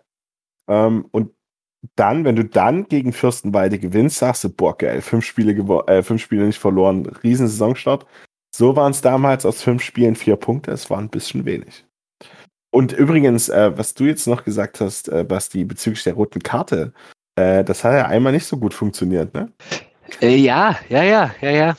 Was dann äh, auch, ja, das war dieses Fürstenwalde-Spiel. Aber gut, er hat auch danach, wie gesagt, also wirklich in seiner ersten Saison äh, viele, viele Spiele gemacht ähm, und dann quasi ja mit dem Abbruch, mit dem ersten Abbruch eigentlich oder der ersten äh, längeren ähm, Pause, ja, wurde es dann immer weniger und äh, ja, hat jetzt auch zum Ende ja dann, äh, zum Ende der abgebrochenen Saison nochmal äh, wieder gefehlt durch äh, kleinere Verletzungen. Ja, aber wie gesagt, äh, also da werde ich auch auf jeden Fall dranbleiben, immer mal gucken, äh, was macht eigentlich Björn Nikolajewski? Ähm, und schauen wir mal, vielleicht äh, sehen wir den ja bald wieder. Ich habe ja habe ja bei uns im Chat schon, äh, ich weiß gar nicht, ob ich es am Ende äh, auch geschrieben habe, aber ich habe es auf jeden Fall schon mal eingetippt, dass er dann in äh, nach seinem Studium in drei, vier Jahren äh, uns dann als äh wieder in der dritten Liga dann wieder im zentralen Mittelfeld verstärken kann. okay. Ich glaube, das ist nicht abgeschickt. Okay. Doch, das hat er abgeschickt. Ja, doch, ähm, dass er ja, du musst, Liga du musst aufmerksam mal lesen. Ja. Wenig. Das ist manchmal nicht so einfach, dem zu folgen. genau. Okay, dann. Äh, also, noch kurz so, äh, ich habe nämlich nochmal drüber nachgedacht, ne, mir ist noch eingefallen, dass ihr, also wie ihr den, wann ihr den gefeiert habt am Anfang der Saison. Ähm, und das halt irgendwie so, wie der da, ich erinnere mich auch noch daran, wie der halt irgendwie die ersten Male auf dem Platz stand und auf jeden Fall so ein Kass, ne? Das spielte während Fußball bei Chemie Mittelfeld, der nicht Buri heißt. ähm, äh, aber das hat irgendwie dann vielleicht auch einfach nachgelassen, äh, ähm, weil halt einfach auch alles drumherum besser wurde. Ne? Also ich glaube, dass dann in der Rückrunde habe ich da halt irgendwie hinten, äh, hat dann auf einmal Halidi da gespielt. Und dann ist halt wahrscheinlich auch ein bisschen meine Aufmerksamkeit äh, so abgefallen. Ne? Also wisst ihr, was ich meine? Ja. Halt die, ähm, aber es war schon krass, wie er als äh, da 18-Jähriger äh, aus der A-Jugend direkt in die Regionalliga kommt und dann da schon seinen Mann gestanden hat, auf jeden Fall. Das war, also ich war echt beeindruckt. Und äh, bei mir waren es tatsächlich auch die ersten Spiele, die mich auf den äh, Nikolajewski-Hype-Train haben aufspringen lassen. Danke, dass du jetzt auch nochmal drüber gestolpert ja. bist. Dann war ich nicht der Einzige. So gut durchgekommen bisher. ja. Gut. Ähm, möchte sonst noch jemand was zu Björn sagen? Alles Gute. Ja. Auch da natürlich alles Gute auf äh, der anderen Seite des großen Teichs. Dann kommen wir mal zu Thomas Petracek. Ähm, für mich persönlich ein bisschen überraschend, dass das dann so sang- und klanglos irgendwie einfach in dieser in dieser äh, Gruppenmeldung, äh, ja, übrigens, wir haben jetzt, äh, wir verabschieden jetzt sieben Spieler und da stand dann auf einmal Thomas Petracek. Äh, für mich überraschend, ähm, hat kurz die Daten, ist auch ähm, zum Regionalliga-Ausstieg 2019 zu uns gekommen. Ähm, und hat insgesamt bis zu seinem Abschied jetzt 29 Spiele gemacht, dabei fünf Tore und drei Vorlagen. Ist für einen Stürmer jetzt keine Superquote, ähm, allerdings in der Reihe der Chemiestürmer der letzten Jahre schon einer der besseren. Äh, genau. Äh, ja, äh, hat mich immer beeindruckt ähm, durch seine Dynamik und äh, vor allen Dingen sein Körper äh, nach der Corona-Pause. Äh, der hat ein bisschen, wenn man das mit vergleichen will, vielleicht, also er hatte wahrscheinlich einen ähnlichen, ähnlichen Trainingsplan wie Leon Goretzka, weil der ist wirklich ripped aus der Pause wiedergekommen äh, und hat schwuppdiwupps auch kaum dann äh, einen Zweikampf noch verloren am Anfang.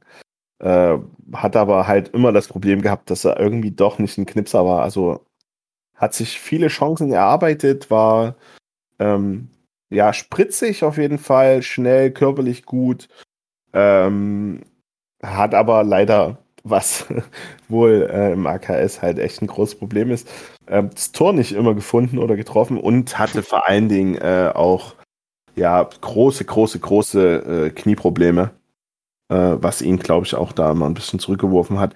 Und äh, wahrscheinlich von meiner Sicht aus dann auch ein Pro oder ein, ein Grund sein könnte, warum es mit ihm nicht weitergeht, weil wir da einfach nicht sicher sein können, ob das Knie hält. Und dann ist er wahrscheinlich für ein, naja, es könnte eventuell passen, ist er wahrscheinlich einfach zu teuer für uns.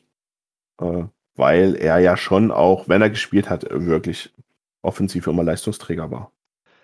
Gute Analyse. Mir ist eine Szene immer noch vom geistigen Auge vom ersten Spieltag, dieses sensationelle 3 zu 1 gegen den BFC Dynamo diese Saison, wo wir irgendwie, wo keiner so richtig wusste, was, was, wir starten jetzt in diese Corona-Saison, äh, gerade das letzte Jahr mit Ach und Krach den Klassenerhalt geschafft und auch nur, weil er abgebrochen wurde. Ähm, jetzt, dann geht es auf einmal los gegen den BFC Dynamo und man dachte sich, oh Gott, bitte nicht verlieren. Und dann spielen wir da einen astreinen Konterfußball und äh, zerlegen die da 3 zu 1. Hochverdient vor allem. Und ein Tor von, das erste, ich weiß nicht, ob es das erste war, ein Tor war von Thomas Petracek, der sprintet los wie ein Berserker von der Mittellinie, sprintet über den halben Platz und dann ähm, technisch grazil ähm, chippt er den Ball am Torhüter vorbei nach diesem Mammutlauf. Da habe ich gedacht, boah, alle Achtung. Und ich glaube, wenn man Thomas Petracek irgendwie sehen möchte, dann muss man sich diese Szene angucken, weil die war irgendwie sehr typisch für ihn. Der ist immer ja. gerannt und gelaufen, der ist äh, dynamisch, wie du gesagt hast, der ist aber auch ein bisschen bullig. Und, äh, genau, er hat körperlich zugelegt. Übrigens auch, er war einer der ganz wenigen, keinen Job nebenbei haben, sondern gewissermaßen Fußballprofi sind auf bescheidenem Niveau bei uns. Und ähm, ich vermute jetzt einfach mal, dass der tagsüber dann im Fitnessstudio abgehangen hat oder sonst was gemacht hat. Äh, und äh, ja, und dann ist das am Ende rausgekommen. Also ich finde, der, der Mensch hat wirklich großartige Anlagen. Ähm, der ist schnell, der ist technisch versiert, der ist ähm, körperlich auch präsent und ähm, ja, er hätte ein bisschen mehr Tore schießen können. Bei ihm ist es aber für mich irgendwie so, wenn ich auf die Statistik gucke, sage ich immer unweigerlich, hat er nicht eine viel bessere Quote? Ähm, und ich glaube, wenn man seine Tore dann auf Spielminuten umrechnet, sieht es dann auch schon wieder ein bisschen besser aus, weil das gehört irgendwie auch dazu. Der hat einfach oft nicht durchgespielt. Und zwar vor allem in der jetzt abgelaufenen Saison ist er oft früh ausgewechselt worden, keine Ahnung, aus taktischen Überlegungen, äh, weil er nicht mehr richtig fit war, wie auch immer. Kann man sich dann eigentlich nicht vorstellen, wenn er sozusagen Fußballprofi bei uns ist. Ähm, ja. Also das, also wenn man, wenn man jetzt auf die Spielminuten geht, ist seine Torquote dann wieder gar nicht mehr so schlecht. Ähm, also ansonsten teile ich aber der Satz noch, Lochi, deine Analyse. Ähm, ich hätte mir gut vorstellen können, ihn zu behalten, aber wahrscheinlich hat, äh, hat dann auch die letzte Leidenschaft gefehlt, eben wegen dieser gewissen Unsicherheit, die man hatte mit den wiederholten Verletzungsproblemen. Also um das nochmal, äh, um das mal mit dem Tor aufzugreifen, es war das 1 zu 0. Das war unser also, ja. Saisontor. Richtungweisend. Also Und, wirklich, das, äh, war, das, war, der Start, in, da kann man nicht überbewerten. Ne? Das war der Start in diese grandiose Saison. Also wer das, wer das nochmal ähm, zumindest schwarz auf weiß nacherleben will, dieses Tor, wir haben auf unserem Blog, ähm, da habe ich zu dem Spiel äh, einen ziemlich ausführlichen Spielbericht geschrieben. Ähm, und äh, da ist es, glaube ich, auch nochmal sehr prominent gefeatured, das Tor. Äh, weil du es gesagt hast, dass du es jetzt so vor Augen hattest, ich weiß es auch noch, der gewinnt so drei, vier Meter in unserem, äh, noch in unserer Hälfte, also quasi fast an der Mittellinie, einen Zweikampf nach, von einem langen Ball und äh, dupiert damit seinen Gegenspieler und dann geht's ab 60, 70 Meter Richtung Tor. Und dann kam eben, das hat, also das hat man schon ab und zu gesehen von ihm, dass er das Ding dann auch macht. Das hat, das hat uns alle überrascht und hat uns vielleicht auch hoffen lassen, dass er das die Saison besser wird, wurde es aber halt nicht. Ne? Also er hat zwei Tore gemacht in der Saison. Ja, für das, das zweite Tor habe ich gerade nochmal nachgeguckt. Das war, äh, das habe ich nämlich nichts gesehen. Das war gegen Luckenwalde. Äh, das war dieser Doppelschlag von der 20. von Wenschuch und der 22. von Petracek. Äh, da habe ich nämlich äh, Tickets gescannt und der Scanner ging nicht richtig und habe quasi sagen, äh, die beiden Tore gegen Luckenwalde verpasst und danach war das Spiel richtig schlimm. Äh, ja, das war, aber das war ein schönes, war ein schönes Chemiespiel, weil wir haben einfach, wir haben einfach 60 Minuten lang 2-0 geführt. Also, einfach mal runtergespielt. Ja, so wir, haben einfach, ja? wir haben einfach übelst souverän gewonnen. einfach so. Das war krass. Tickets gescannt und dann äh, war mich umgedreht und steht 2-0. Und da ist nicht passiert. Ähm, ja. Nee, aber äh, ist Petracek frei aufs Tor zu rennen und daneben schießt, das heißt irgendwie, was bei mir hängen bleibt. Äh, ähm, dieses B-Tor habe ich ehrlich gesagt nicht mehr im Kopf. Ich glaube, da war ich auch nicht im Stadion. Ähm, nur zu Hause und war, glaube ich, grummelig, dass ich da nicht hin konnte. Äh, auch zu Hause gesehen. Ja, aber irgendwie, also ich habe also ich habe mich, mich jetzt nicht gewundert, äh, um mal das aufzugreifen, was du am Anfang gesagt hast, dass er geht. Ich hatte ihn schon so bei den Spielern, die jetzt noch nicht unterschrieben hatten, schon bei denen, wo ich dachte, ja, es kann halt durchaus sein, dass er geht. Äh, habe ich nicht überrascht. Ähm, bin da jetzt auch nicht ganz so hyped von ihm wie hier, wieder mal. bin ja heute der Matthew Christian sonst ne, und krittel rum. Nee, aber Spaß beiseite. Äh, äh, ich ja, finde es jetzt irgendwie ähm, nicht mega schlimm und also äh, ja, mal gucken, wo er hingeht, was aus ihm wird. Äh, hab jetzt aber auch nicht so das Gefühl, oh, der geht jetzt weg und wir schießen keine Tore mehr. Die hat er sowieso nicht so gemacht. Ja, also. Also, ähm, ja. Wir haben wir ja sowieso noch nicht. Ja. so viele Tore haben wir ja noch nie geschossen. Stimmt voll. Äh, ja, also ich habe halt irgendwie bei ihm ganz viele unglückliche Aktionen eher im Kopf als irgendwie ganz tolle, aber ähm, mag auch mein, meine persönliche Wahrnehmung da sein. Äh, und das ist ja auch, er ist ja nicht der Einzige, ne, der, der gerne frei aufs Tor zurennt und äh, dann nicht schafft. Der so ein, also, ähm, ich muss schon, ich, also, das stimmt schon, ähm, dass die Torquote auch auf die Minuten gerechnet, fast die, für einen Stürmer ist es schon ein bisschen mau. Ähm, aber ja, wir, also, da ist er ja auch nicht der Einzige. Also, das war ja vor allen Dingen in seinem ersten Jahr, ähm, hat er, da hat er ja drei, da hat er drei Tore gemacht. Da war er, glaube ich, schon äh, unter den Top 5 oder so wahrscheinlich in unserer Ja, absolut. Ja. Absolut. Da haben wir gar keine Tore geschossen diese Saison. Ja, doch, Da haben wir nicht- die Seuche vorweggenommen. In Tommy diesem, Kind, sechs, Ja. sechs Tore, davon vier Elfmeter oder so. Irgendwie so Ja. aus die Richtung, ne? Also, äh, ja. Ähm, ja, also, äh, äh, was mich wirklich äh, überrascht hat, ist dieses, ähm, äh, dass das so emotionslos quasi dieser Abschied jetzt war. Aber wahrscheinlich auch einfach, weil wir nicht, weil noch keiner genau weiß, wo er hingeht und man dadurch einfach keine, keine Wechselmeldung machen konnte, sondern äh, man ist jetzt halt einfach ähm, im zeitlichen Rahmen einfach so, dass man jetzt ähm, da die Leute halt auch einfach mal verabschieden muss, ne? Ja, und ich glaube, das ist auch so ein großes Trarat drum zu machen. Ich denke, dass die Spieler wahrscheinlich auch recht fix nach dem ähm, Zwickau-Spiel vielleicht noch ein paar Trainingseinheiten gemacht haben und dann auch wieder, also ne, vielleicht ist er auch schon lange wieder zu Also, Hause in Tschechien bei seiner Familie und so und dann kannst du halt irgendwie nicht so ein großes Bild Trara machen. Ja, Nee, Ähm. ist ja, äh, die Bindung ist ja zurzeit auch einfach für alle nicht so richtig da. Und von daher ist es, ja. Aber äh, hat also auch, hat vielleicht nicht ganz die Erwartungen erfüllt, aber hat doch immer mal den einen oder anderen guten. Und wie gesagt, ich war übelst beeindruckt von seinem Körper, als er nach, äh, nach der Sommerpause auf einmal wieder da war. Das war schon, also das war wirklich eine Transformation. Also, wir haben ja während Corona viele gehabt, aber nicht so, ne? Also Bitte? die haben während Corona ja einige, aber nicht so wie er. Ja, ähm, Ja, genau, genau. Also das war schon krass. Ja. Ähm, dann haben wir den auch. Ähm, dann haben wir ja, äh, habt ihr jetzt gesagt, äh, oder habt ihr das letzte Mal schon über äh, Julian Latten-Tress-Lebesk gesprochen? haben wir ja. Ähm, nur noch mal äh, von meiner Seite aus, ähm, finde ich, also war eine ganz, ganz wichtige, ganz, ganz wichtige äh, Person in den letzten Jahren, äh, auch für den sportlichen Aufstieg, glaube ich, äh, von Chemie. Ähm, äh, hat immer Leistung gebracht oder fast immer Leistung gebracht, wenn er gespielt hat.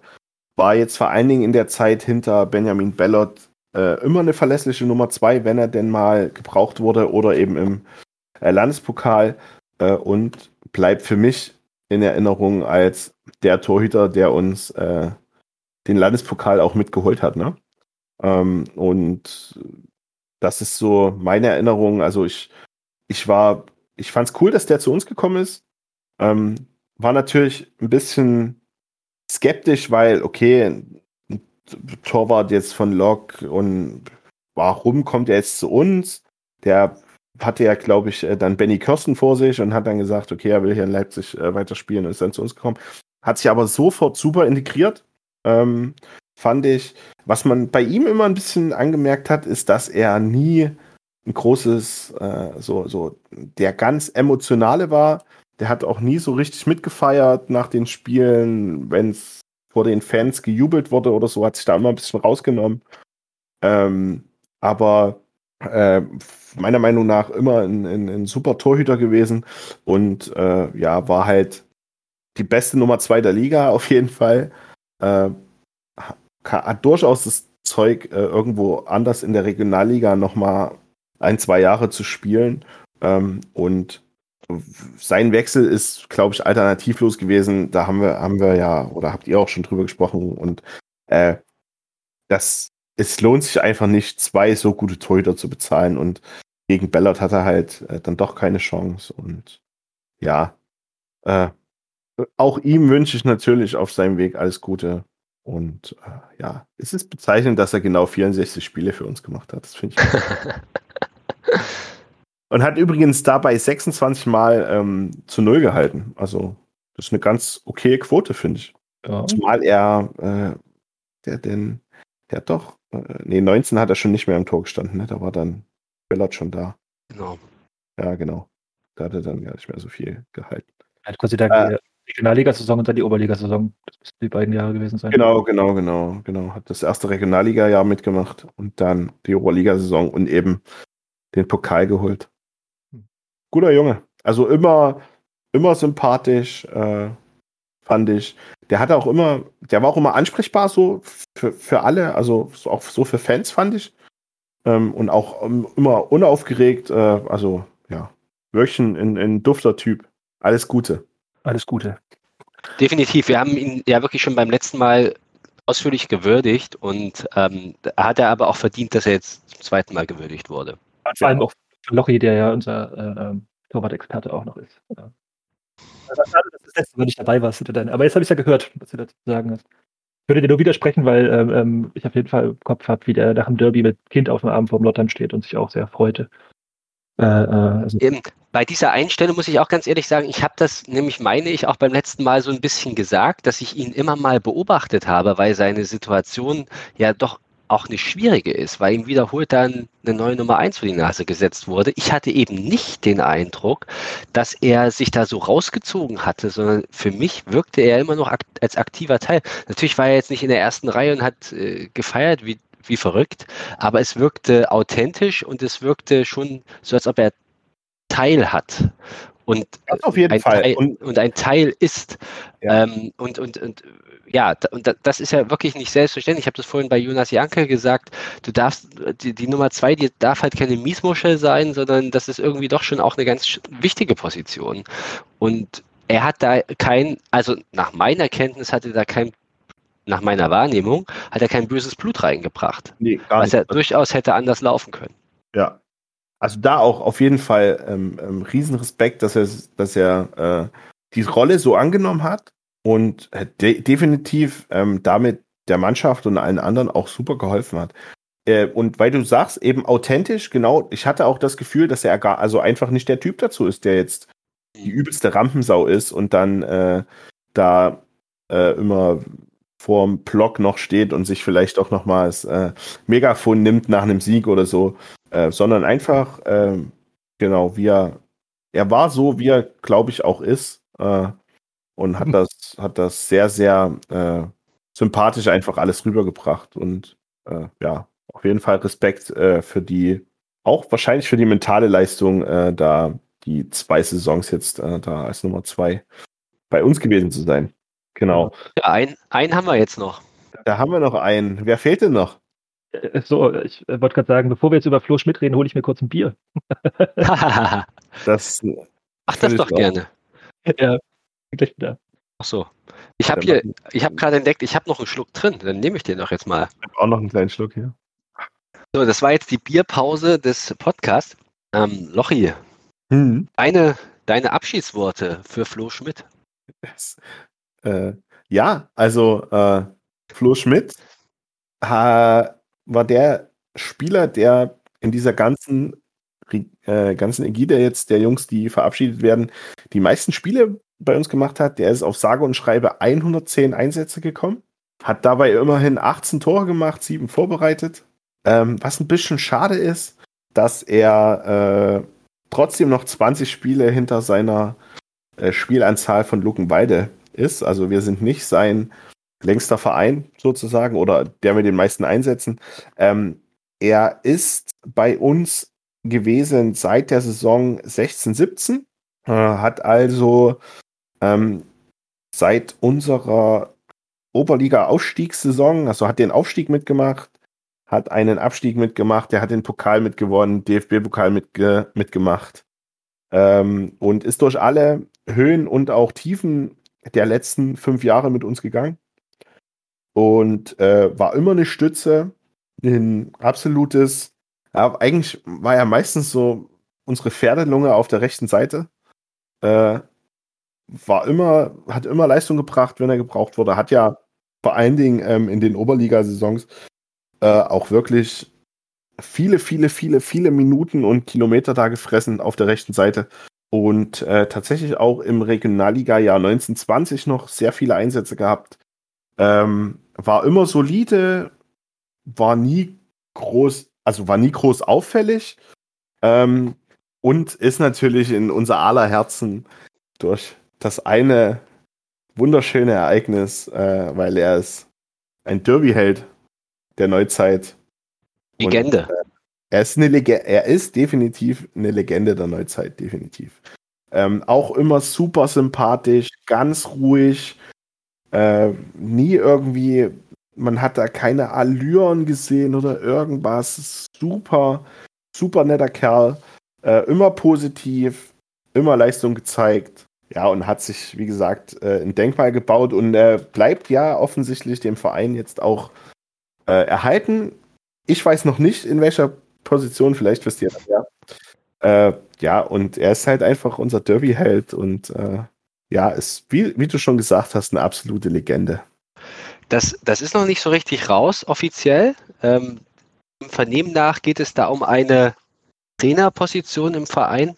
Ähm, und ich finde das ganz, ganz toll in, in vielerlei Hinsicht, weil Flo Schmidt ähm, ist so, ich finde, das ist so ein Typ, der hat irgendwie immer so ein verschmitztes Lächeln drauf. Ja. Wie du gesagt hast, er immer, immer freundlich und so weiter, aber irgendwie immer so, ja, so, bist so ein wuseliger, ähm, der, der, der wirklich immer viel gerannt ist und äh, immer seinen äh, Einsatz gebracht hat, der viel mitgemacht hat, der jetzt auch schon äh, 31 Jahre immerhin ist. Und ich finde das in vielerlei Hinsicht einen bemerkenswerten Schritt dass er, dass er einfach sagt, okay, oder dass, dass, dass vielleicht Verein und er sagen, okay, jetzt äh, ist vielleicht der Zeitpunkt, wo man sich zumindest sportlich trennt, auf dem Platz trennt, nach wirklich fünf insgesamt recht ereignisreichen Jahren. Du hast es ja aufgezählt. Es war irgendwie in jedem Jahr irgendein Highlight, hoch, runter, hoch, runter und das äh, Pokalsieg. Also es war irgendwie alles, äh, er hat diese Zeit ganz wesentlich mitgeprägt und ähm, ist da auf jeden Fall in der neueren Zeit einer der der Dauerbrenner, klar. Und du wirst jetzt gar nicht so viele Spieler finden, die in den vergangenen Jahren 110 Spiele für Chemie gemacht haben. Also wirklich ein sehr ehrlicher Arbeiter, ein, ein freundlicher Typ irgendwie, ohne dass ich jetzt mal mit ihm gesprochen hätte, aber so aus der Wahrnehmung, aus der Ferne. Und ähm, er, hat, er hat wirklich viel erreicht und ich finde das auch toll, dass so ein Spieler dann halt sagt, okay, ich äh, kann jetzt hier zwar oder ich möchte nicht mehr spielen, aber ich möchte dem Verein in irgendeiner Hinsicht erhalten bleiben. Das finde ich wirklich bemerkenswert und das, das spricht sowohl für ihn als auch für den Verein. Ja, also ähm, bin da voll bei euch. Äh, für mich auf jeden Fall. Ähm, also habe ihn gerne gesehen. Ähm, und es war auch jemand, der, wenn er reinkam, halt immer sofort ne, da war. Also meist, manchmal ein bisschen, äh, ich erinnere mich an so ein paar Sachen irgendwie, wo, wo er reinkam und die erste Aktion war dann ein Foul auf jeden Fall erstmal, weil er halt dann doch zu überhitzt in irgendeinen Zweikampf gegangen ist, äh, was so bei mir hängen geblieben ist. Ähm, gerade mal die Zahlen offen. Ist halt einfach krass, was er hat. Er hat in der Saison 1920 noch äh, 20 äh, Spiele absolviert über, ja, über 1000 Minuten und dann äh, dieser Saison fünf Spiele über 80 Minuten insgesamt, also immer nur eingewechselt wurden. Ähm, ja, kam halt im Mittelfeld, also auf den Außen halt nicht mehr vorbei an den bestehenden Spielern, die halt im, im Kader sind. Ähm, und ähm, ja, finde es beachtlich auf jeden Fall auch, dass er mit 31 halt sagt, okay, ich gehe jetzt nicht irgendwie und spiele noch irgendwo hier und da, sondern ich bleibe halt bei Chemie im Verein irgendwie in einer Position erhalten. Auch wenn ich es da sportlich nicht mehr schaffe, vielleicht. Also so lese ich die, die, die Zahlen, den Abfall. Auf jeden Fall, dass er da nicht mehr mithalten kann bei dem aktuellen Kader. Ähm, aber ja, mega cool, dass er halt irgendwie im Verein bleibt und äh, ja, äh, können wir uns, glaube ich, auch sicher sein, wenn man genau. guter Mann ist, äh, der wird sicherlich seinen Spielerpass behalten und den kannst du da rechts außen immer hinstellen. Für 25 Minuten rennt er jeden Regionalliga-Gegner noch in Grund und Boden. Äh, was mir jetzt noch, hm, noch mal einfällt, wenn ich drüber nachdenke, auch über diese Derby-Held für Leuch-Geschichte ähm, und was für ein cooler Typ er war. Ähm, wir haben ihm ja ihm und auch äh, Dani Heinze ja die äh, Sticker persönlich übergeben, die wir damals gemacht haben. Und der war wirklich zu Tränen gerührt fast. Also äh, der war richtig, der war, der war richtig, richtig glücklich, ähm, dass wir da zu zweit aufgelaufen sind. Ähm, und äh, wollte sofort noch mit uns Fotos machen und äh, hat sich hundertmal bedankt in fünf Minuten. Ähm, also wirklich äh, ein äh, richtig, richtig guter Junge. Und äh, ich freue mich total, dass der dem Verein erhalten bleibt. Wenn ihr jetzt sagt, irgendwie eine Trainersache, das klingt irgendwie ein bisschen nach vielleicht Nachwuchs oder ähm, vielleicht zweite Mannschaft, also in Anführungsstrichen U23.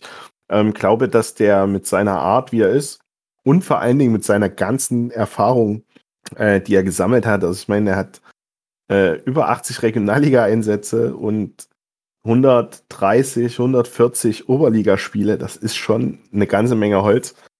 ähm, da sicherlich äh, wichtig sein kann. Äh, vielleicht auch für die Entwicklung von dem einen oder anderen Spieler. Also, Definitiv. ja, ich äh, freue mich, dass er uns erhalten bleibt. Hätte ich tatsächlich bei ihm nicht gedacht, ähm, weil äh, kommt ja aus Luckenwalde und hat ja dort auch den Großteil seiner Karriere verbracht.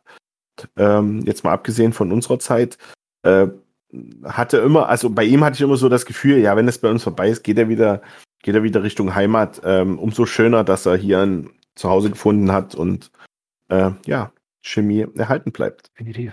Ich würde gerne noch mehr sagen, einfach weil ich äh, ihn so mag und äh, diese, dieses Tor auf jeden Fall nicht vergessen werde. Ihm. Aber äh, Der. Jubel dazu, ach mein Gott. Krieg schon wieder Gänsehaut. Auch das ist so ein, das ist so ein Tor, das vergisst man irgendwie nicht, wenn man es gesehen hat. Und der war ja auch gar nicht so einfach zu machen. Der nimmt den ja, das ist ja so ein Dropkick, glaube ich, und, und nimmt den dann, trifft den auch noch halbwegs perfekt, oder geht so halb ins Dreiangel. Also so eine, so ein echt schwieriges Ding. Also das auch das zweite, das 2 zu 0 von Danny Heinze war ja auch irgendwie so ein Jahrzehnteschuss zumindest. Oh.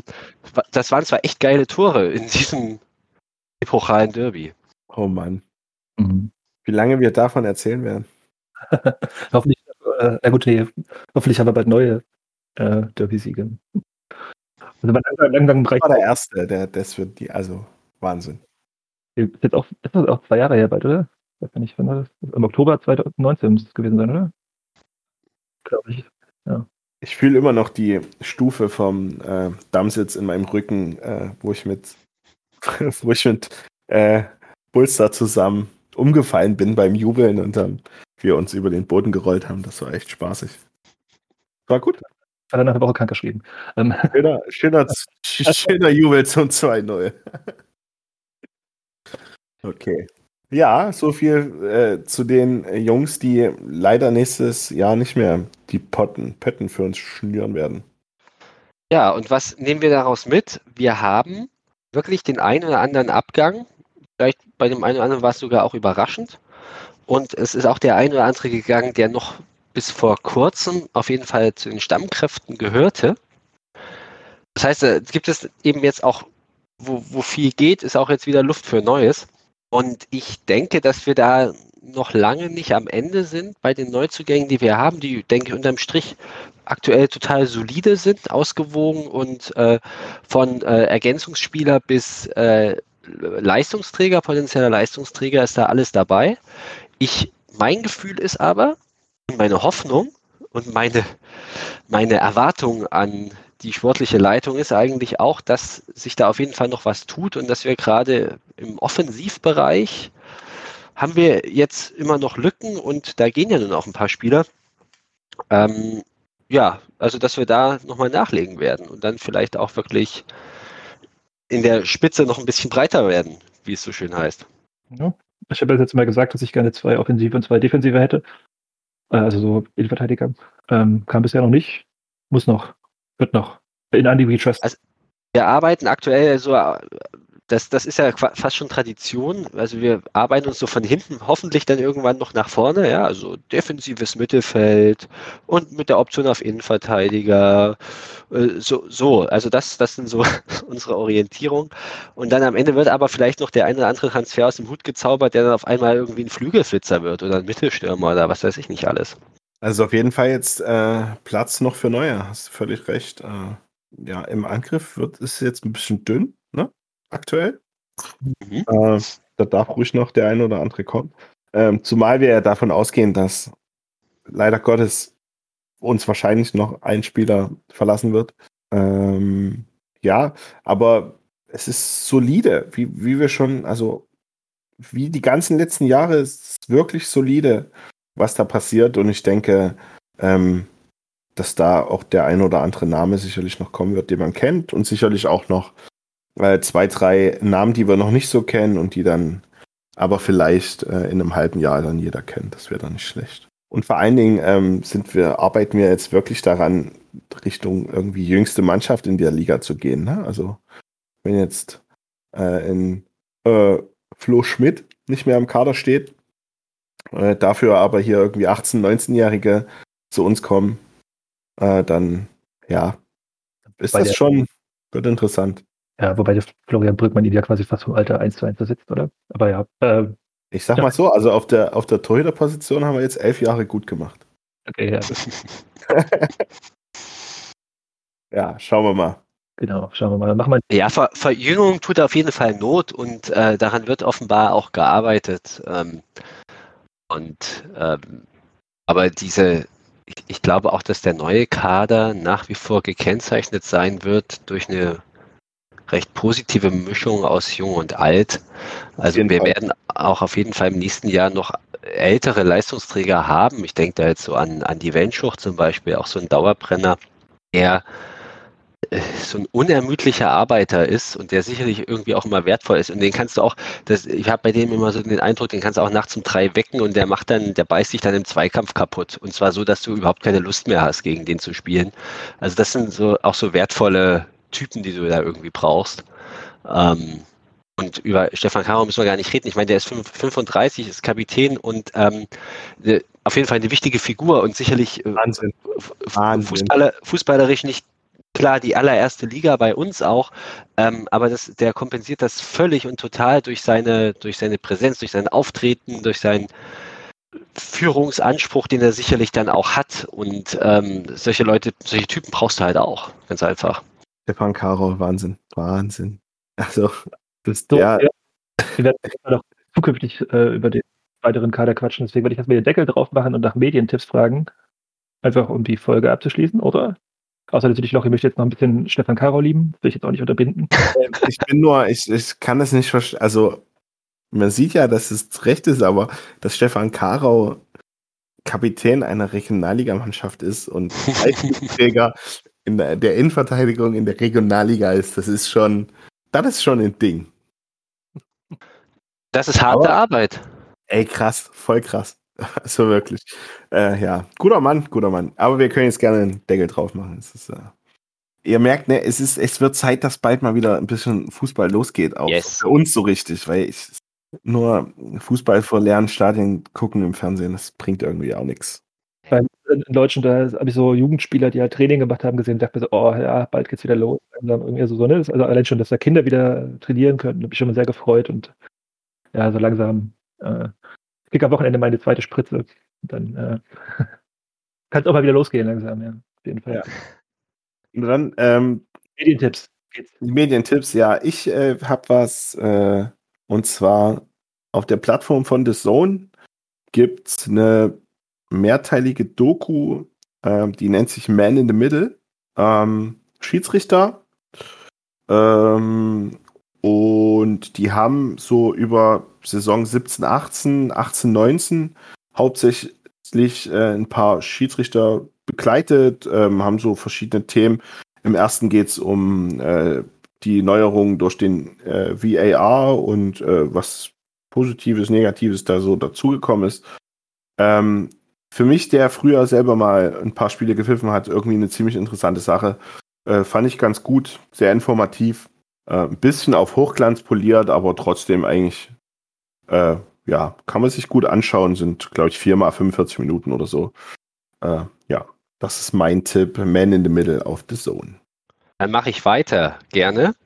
Und zwar auch nur mit so einem, also was heißt auch nur, das war ja ein sehr seriöser Tipp. Bei mir kommt jetzt so ein augenzwinkernder Tipp.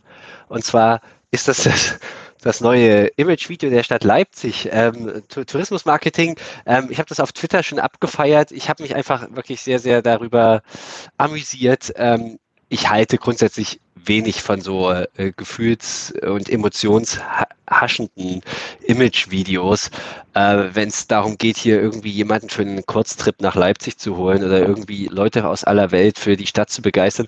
Das äh, hat, hat immer so zweischneidige Sachen, weil auf der einen Seite ist es natürlich irgendwie schön, wenn du eine weltoffene Stadt hast.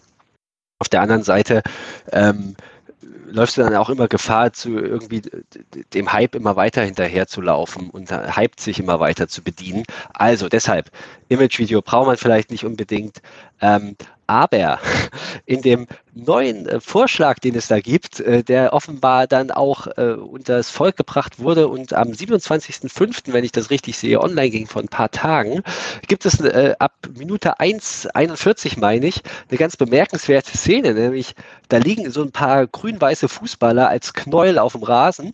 Ähm, also, oder sagen wir so, ab 1,41 wird erstmal so gibt es erstmal eine solide Perspektive auf den auf die schönste Tribüne der Welt und das ist der Norddamm ähm, mit einer schönen Choreo. Und danach sieht man dann gleich so ein grün-weißes Knäuel auf dem Rasen, äh, wie es überschwänglich feiert. Und der ganze Gag an der Nummer ist, ähm, das ist das, ähm, ja, der Jubel über das 2 zu 0 im Derby, über das wir vorhin schon gesprochen haben, vom Oktober 2019, nach dem Tor von Dani Heinze, äh, wie alle wirklich, wie alle Dämme brechen. Und ähm, ich finde das ganz bemerkenswert, wenn du ein Imagevideofilm, ähm, ein Imagevideo über eine Stadt drehst, die äh, fußballerisch derart zerstritten ist, dann sollte man es wahrscheinlich nicht so machen, dass man dann den, äh, den kleinen Underdog nimmt und featured und dann dann auch noch diesen äh, für den anderen die andere Hälfte von Leipzig sehr, sehr schmerzhaften Torjubel da prominent zeigst. Ähm, ich sage immer so, äh, etwas taktlos vielleicht, aber äh, finde ich überhaupt nicht schlimm. Habe ich mich sehr gefreut, habe ich mich diebisch drüber gefreut, zumal dann das vermeintlich eigentliche fußballerische Aushängeschild, also ein anderer, größerer sogenannter Verein hier aus der Stadt, dann auch erst danach seinen Auftritt hat. Also ganz witzig, packen wir auch in die Shownotes einen Link zu einem äh, Imagevideo, das man vielleicht nicht unbedingt braucht, aber irgendwie hat das so eine ironische Note. Ich glaube, dass da auch Dani Heinze äh, in, in, in, der totale äh, so so. Äh, der, der, also quasi sagen, was. Das habe ich vergessen. Richtig, danke für die Info, natürlich. Ähm, ja. Im Aufkleber so ist da auch sehr präsent äh, mit eingeschnitten. Woran denkst du an Fußball, äh, also wenn du, wenn du einen prominenten Fußballer aus der Stadt haben willst, denkst du natürlich an Dani Heinze als allererstes. Ja, klar. Aushängeschild. Legende, Legende, wiederum Legende. Legende? Über 100 genau. Tore Verein. Das, äh, so, so, ich ziehe jetzt die Stimmung wieder runter, natürlich. Ähm, und zwar ist mein Medientipp überhaupt nicht witzig. Äh, zwar hat die Leipziger Zeitung äh, jetzt drei Artikel äh, übers Wochenende hinweg äh, online gestellt. Also die kann man über die Leipziger Internetzeitung abrufen. Verlinke ich auf jeden Fall auch alle drei. Äh, wir hatten das Thema schon mal, mhm. Äh, weil das ja, schon durch die Medien getrieben wurde, als die Hausdurchsuchungen gegen einen ehemaligen Geschäftsführer der BSG stattfanden. Die Leipziger Zeitung hat das jetzt aufgearbeitet. Also diese äh, die Verfolgung durch die sächsischen Strafbehörden läuft da schon seit 2016, wenn ich es richtig im Kopf habe. Ähm, jetzt gab es eine 14-stündige Hausdurchsuchung, ähm, deren einziger Grund äh, wohl war, dass äh, jemand, also ein zähnekundiger Beamter, äh, auf einem ähm, verpixelten Bild einen Menschen mit Maske als den äh, Beschuldigten ähm, ausgemacht hat. Äh, ja, und äh, ja, die Latte Zeitung hat sich halt die Mühe gemacht, da durch die ganzen äh, durch den Prozess zu gehen. Ähm, ja, es geht da wieder mal um Geheimnisverrat seitens des, äh, des LKA und der Soko Links. Wohl, also ja, ähm, esst nicht so viel, bevor ihr das lest. Äh, ist auch schlecht geworden. Äh, ja, es ist eine ganz, ganz grausame Geschichte, finde ich, ähm, die man aber auf jeden Fall lesen sollte. Ähm, und sich vielleicht einmal auch Gedanken macht, ob man sich da ein bisschen politisch äh, engagiert, um äh, ja mal endlich diesen bekackten muss aufpassen, dass ich hier nicht justiziabel werde, ne? Ähm, oh. ist das, äh, das hören so wenig Leute. diesem, diesem, Die sind jetzt schon alle ausgestiegen nach meinem Medientipp. Alle eingeschlafen. Nein. Also äh, kann halt einfach, also seit Jahren ist, ist, ist die Scheiße irgendwie am Laufen gegen, gegen Fans und Vertreter des Vereins. Und äh, es läuft immer weiter und weiter und das nächste Mal, das nächste Mal. Und das hat irgendwie wegen ähm, der, was da für ein Aufwand betrieben wird, um halt Leute zu verfolgen, die ähm, nachweislich an dem Tag ähm, nicht mal irgendwie in der Nähe des äh, vermeintlichen Orts des äh, Überfalls war, der da irgendwie thematisiert wird. Ja, ähm, tierisch zum Kotzen, ähm, aber unbedingt lesenswert. So. Hast du den Namen noch kurz parat, für den Fall, dass jetzt nicht jeder in die Shownotes guckt? Ähm, was, also wie, wie der Artikel heißt, meinst du, oder was? Ja, unschuldig verfolgt genau. heißt diese, dieser Dreiteiler. Ja, also über die Leipziger Internetzeitung kann man das genau. abrufen. Genau. Über LIZ.de, aber ich glaube, das ist mittlerweile ist auch zusammengelegt mit der Leipziger Zeitung. Also das, äh, ja. Äh, ja. Genau. Man auf jeden Fall, wenn man das googelt. Ja, ja. Oder äh, in unseren Shownotes. Ja. So, was Schönes zum Abschluss vielleicht noch, äh, kann ich noch ein Buch empfehlen? Ähm, äh, oder soll ich? Äh, mach's einfach, damit werde ich so äh, äh, war äh, von Roddy Blaschke Machtspiele, hatte ich die Tage mal wieder in der Hand, habe ich letztes Jahr gelesen. ein sehr spannendes Buch über äh, den Zusammenhang zwischen Fußball und äh, Politik. Äh, also da geht es um ähm, ja, zum Beispiel die Fanszene auf dem Balkan und äh, deren, deren Verstrickungen in äh, Balkankrieg oder ja, katalanische Unabhängigkeitsbestrebungen, ähm, ja, wie Fußball quasi sagen, ne? also niemals nicht politisch war. Äh, und Plaschke ist um die Welt gereist und hatte in verschiedenen Kontinenten mit Leuten äh, ähm, aus Vereinen, aus Fanszenen, Journalisten und so weiter geredet. Ähm, und dann ein sehr, sehr spannendes Buch geschrieben, was es im Werkstattverlag gibt. Ronny Plaschke, Machtspieler. Vielleicht nicht so ganz der äh, beschissene Abschluss für die Folge. Super. Super. Super. Wir auch wieder ein bisschen Zeit rumgekommen. Erinnert euch alle noch, äh, wenn es jetzt schlecht geht, erinnert euch an das, an das, an das äh, Tor von Daniel Heinz zum 2 zu 0. Genau, guckt einfach, googelt, googelt das mal, ähm, das findet man bestimmt. Oder ihr guckt euch einfach nochmal an das 1 zu 0 von Flo Schmidt. Oder dieses legendäre Tor von, also auch legendäre Tor von Thomas Petracek, über das wir heute gesprochen haben. Guckt euch einfach alle Chemietore der letzten zehn Jahre an. Ja. Die abgelaufene Corona-Saison bitte noch einmal äh, alle Spiele in der Einzeloption. Genau, Für die, alles- die sich das wie ich nerdig aus der MDR-Mediathek runtergesaugt haben. Das ist wirklich brutal, aber ich finde es gut. Ich glaube, ich muss vielleicht irgendwann nochmal auf dich zurückkommen. Alles klar, Jungs. Das war Bis zum nächsten Mal. bis zum nächsten Mal, genau. Forza PSG. Ciao.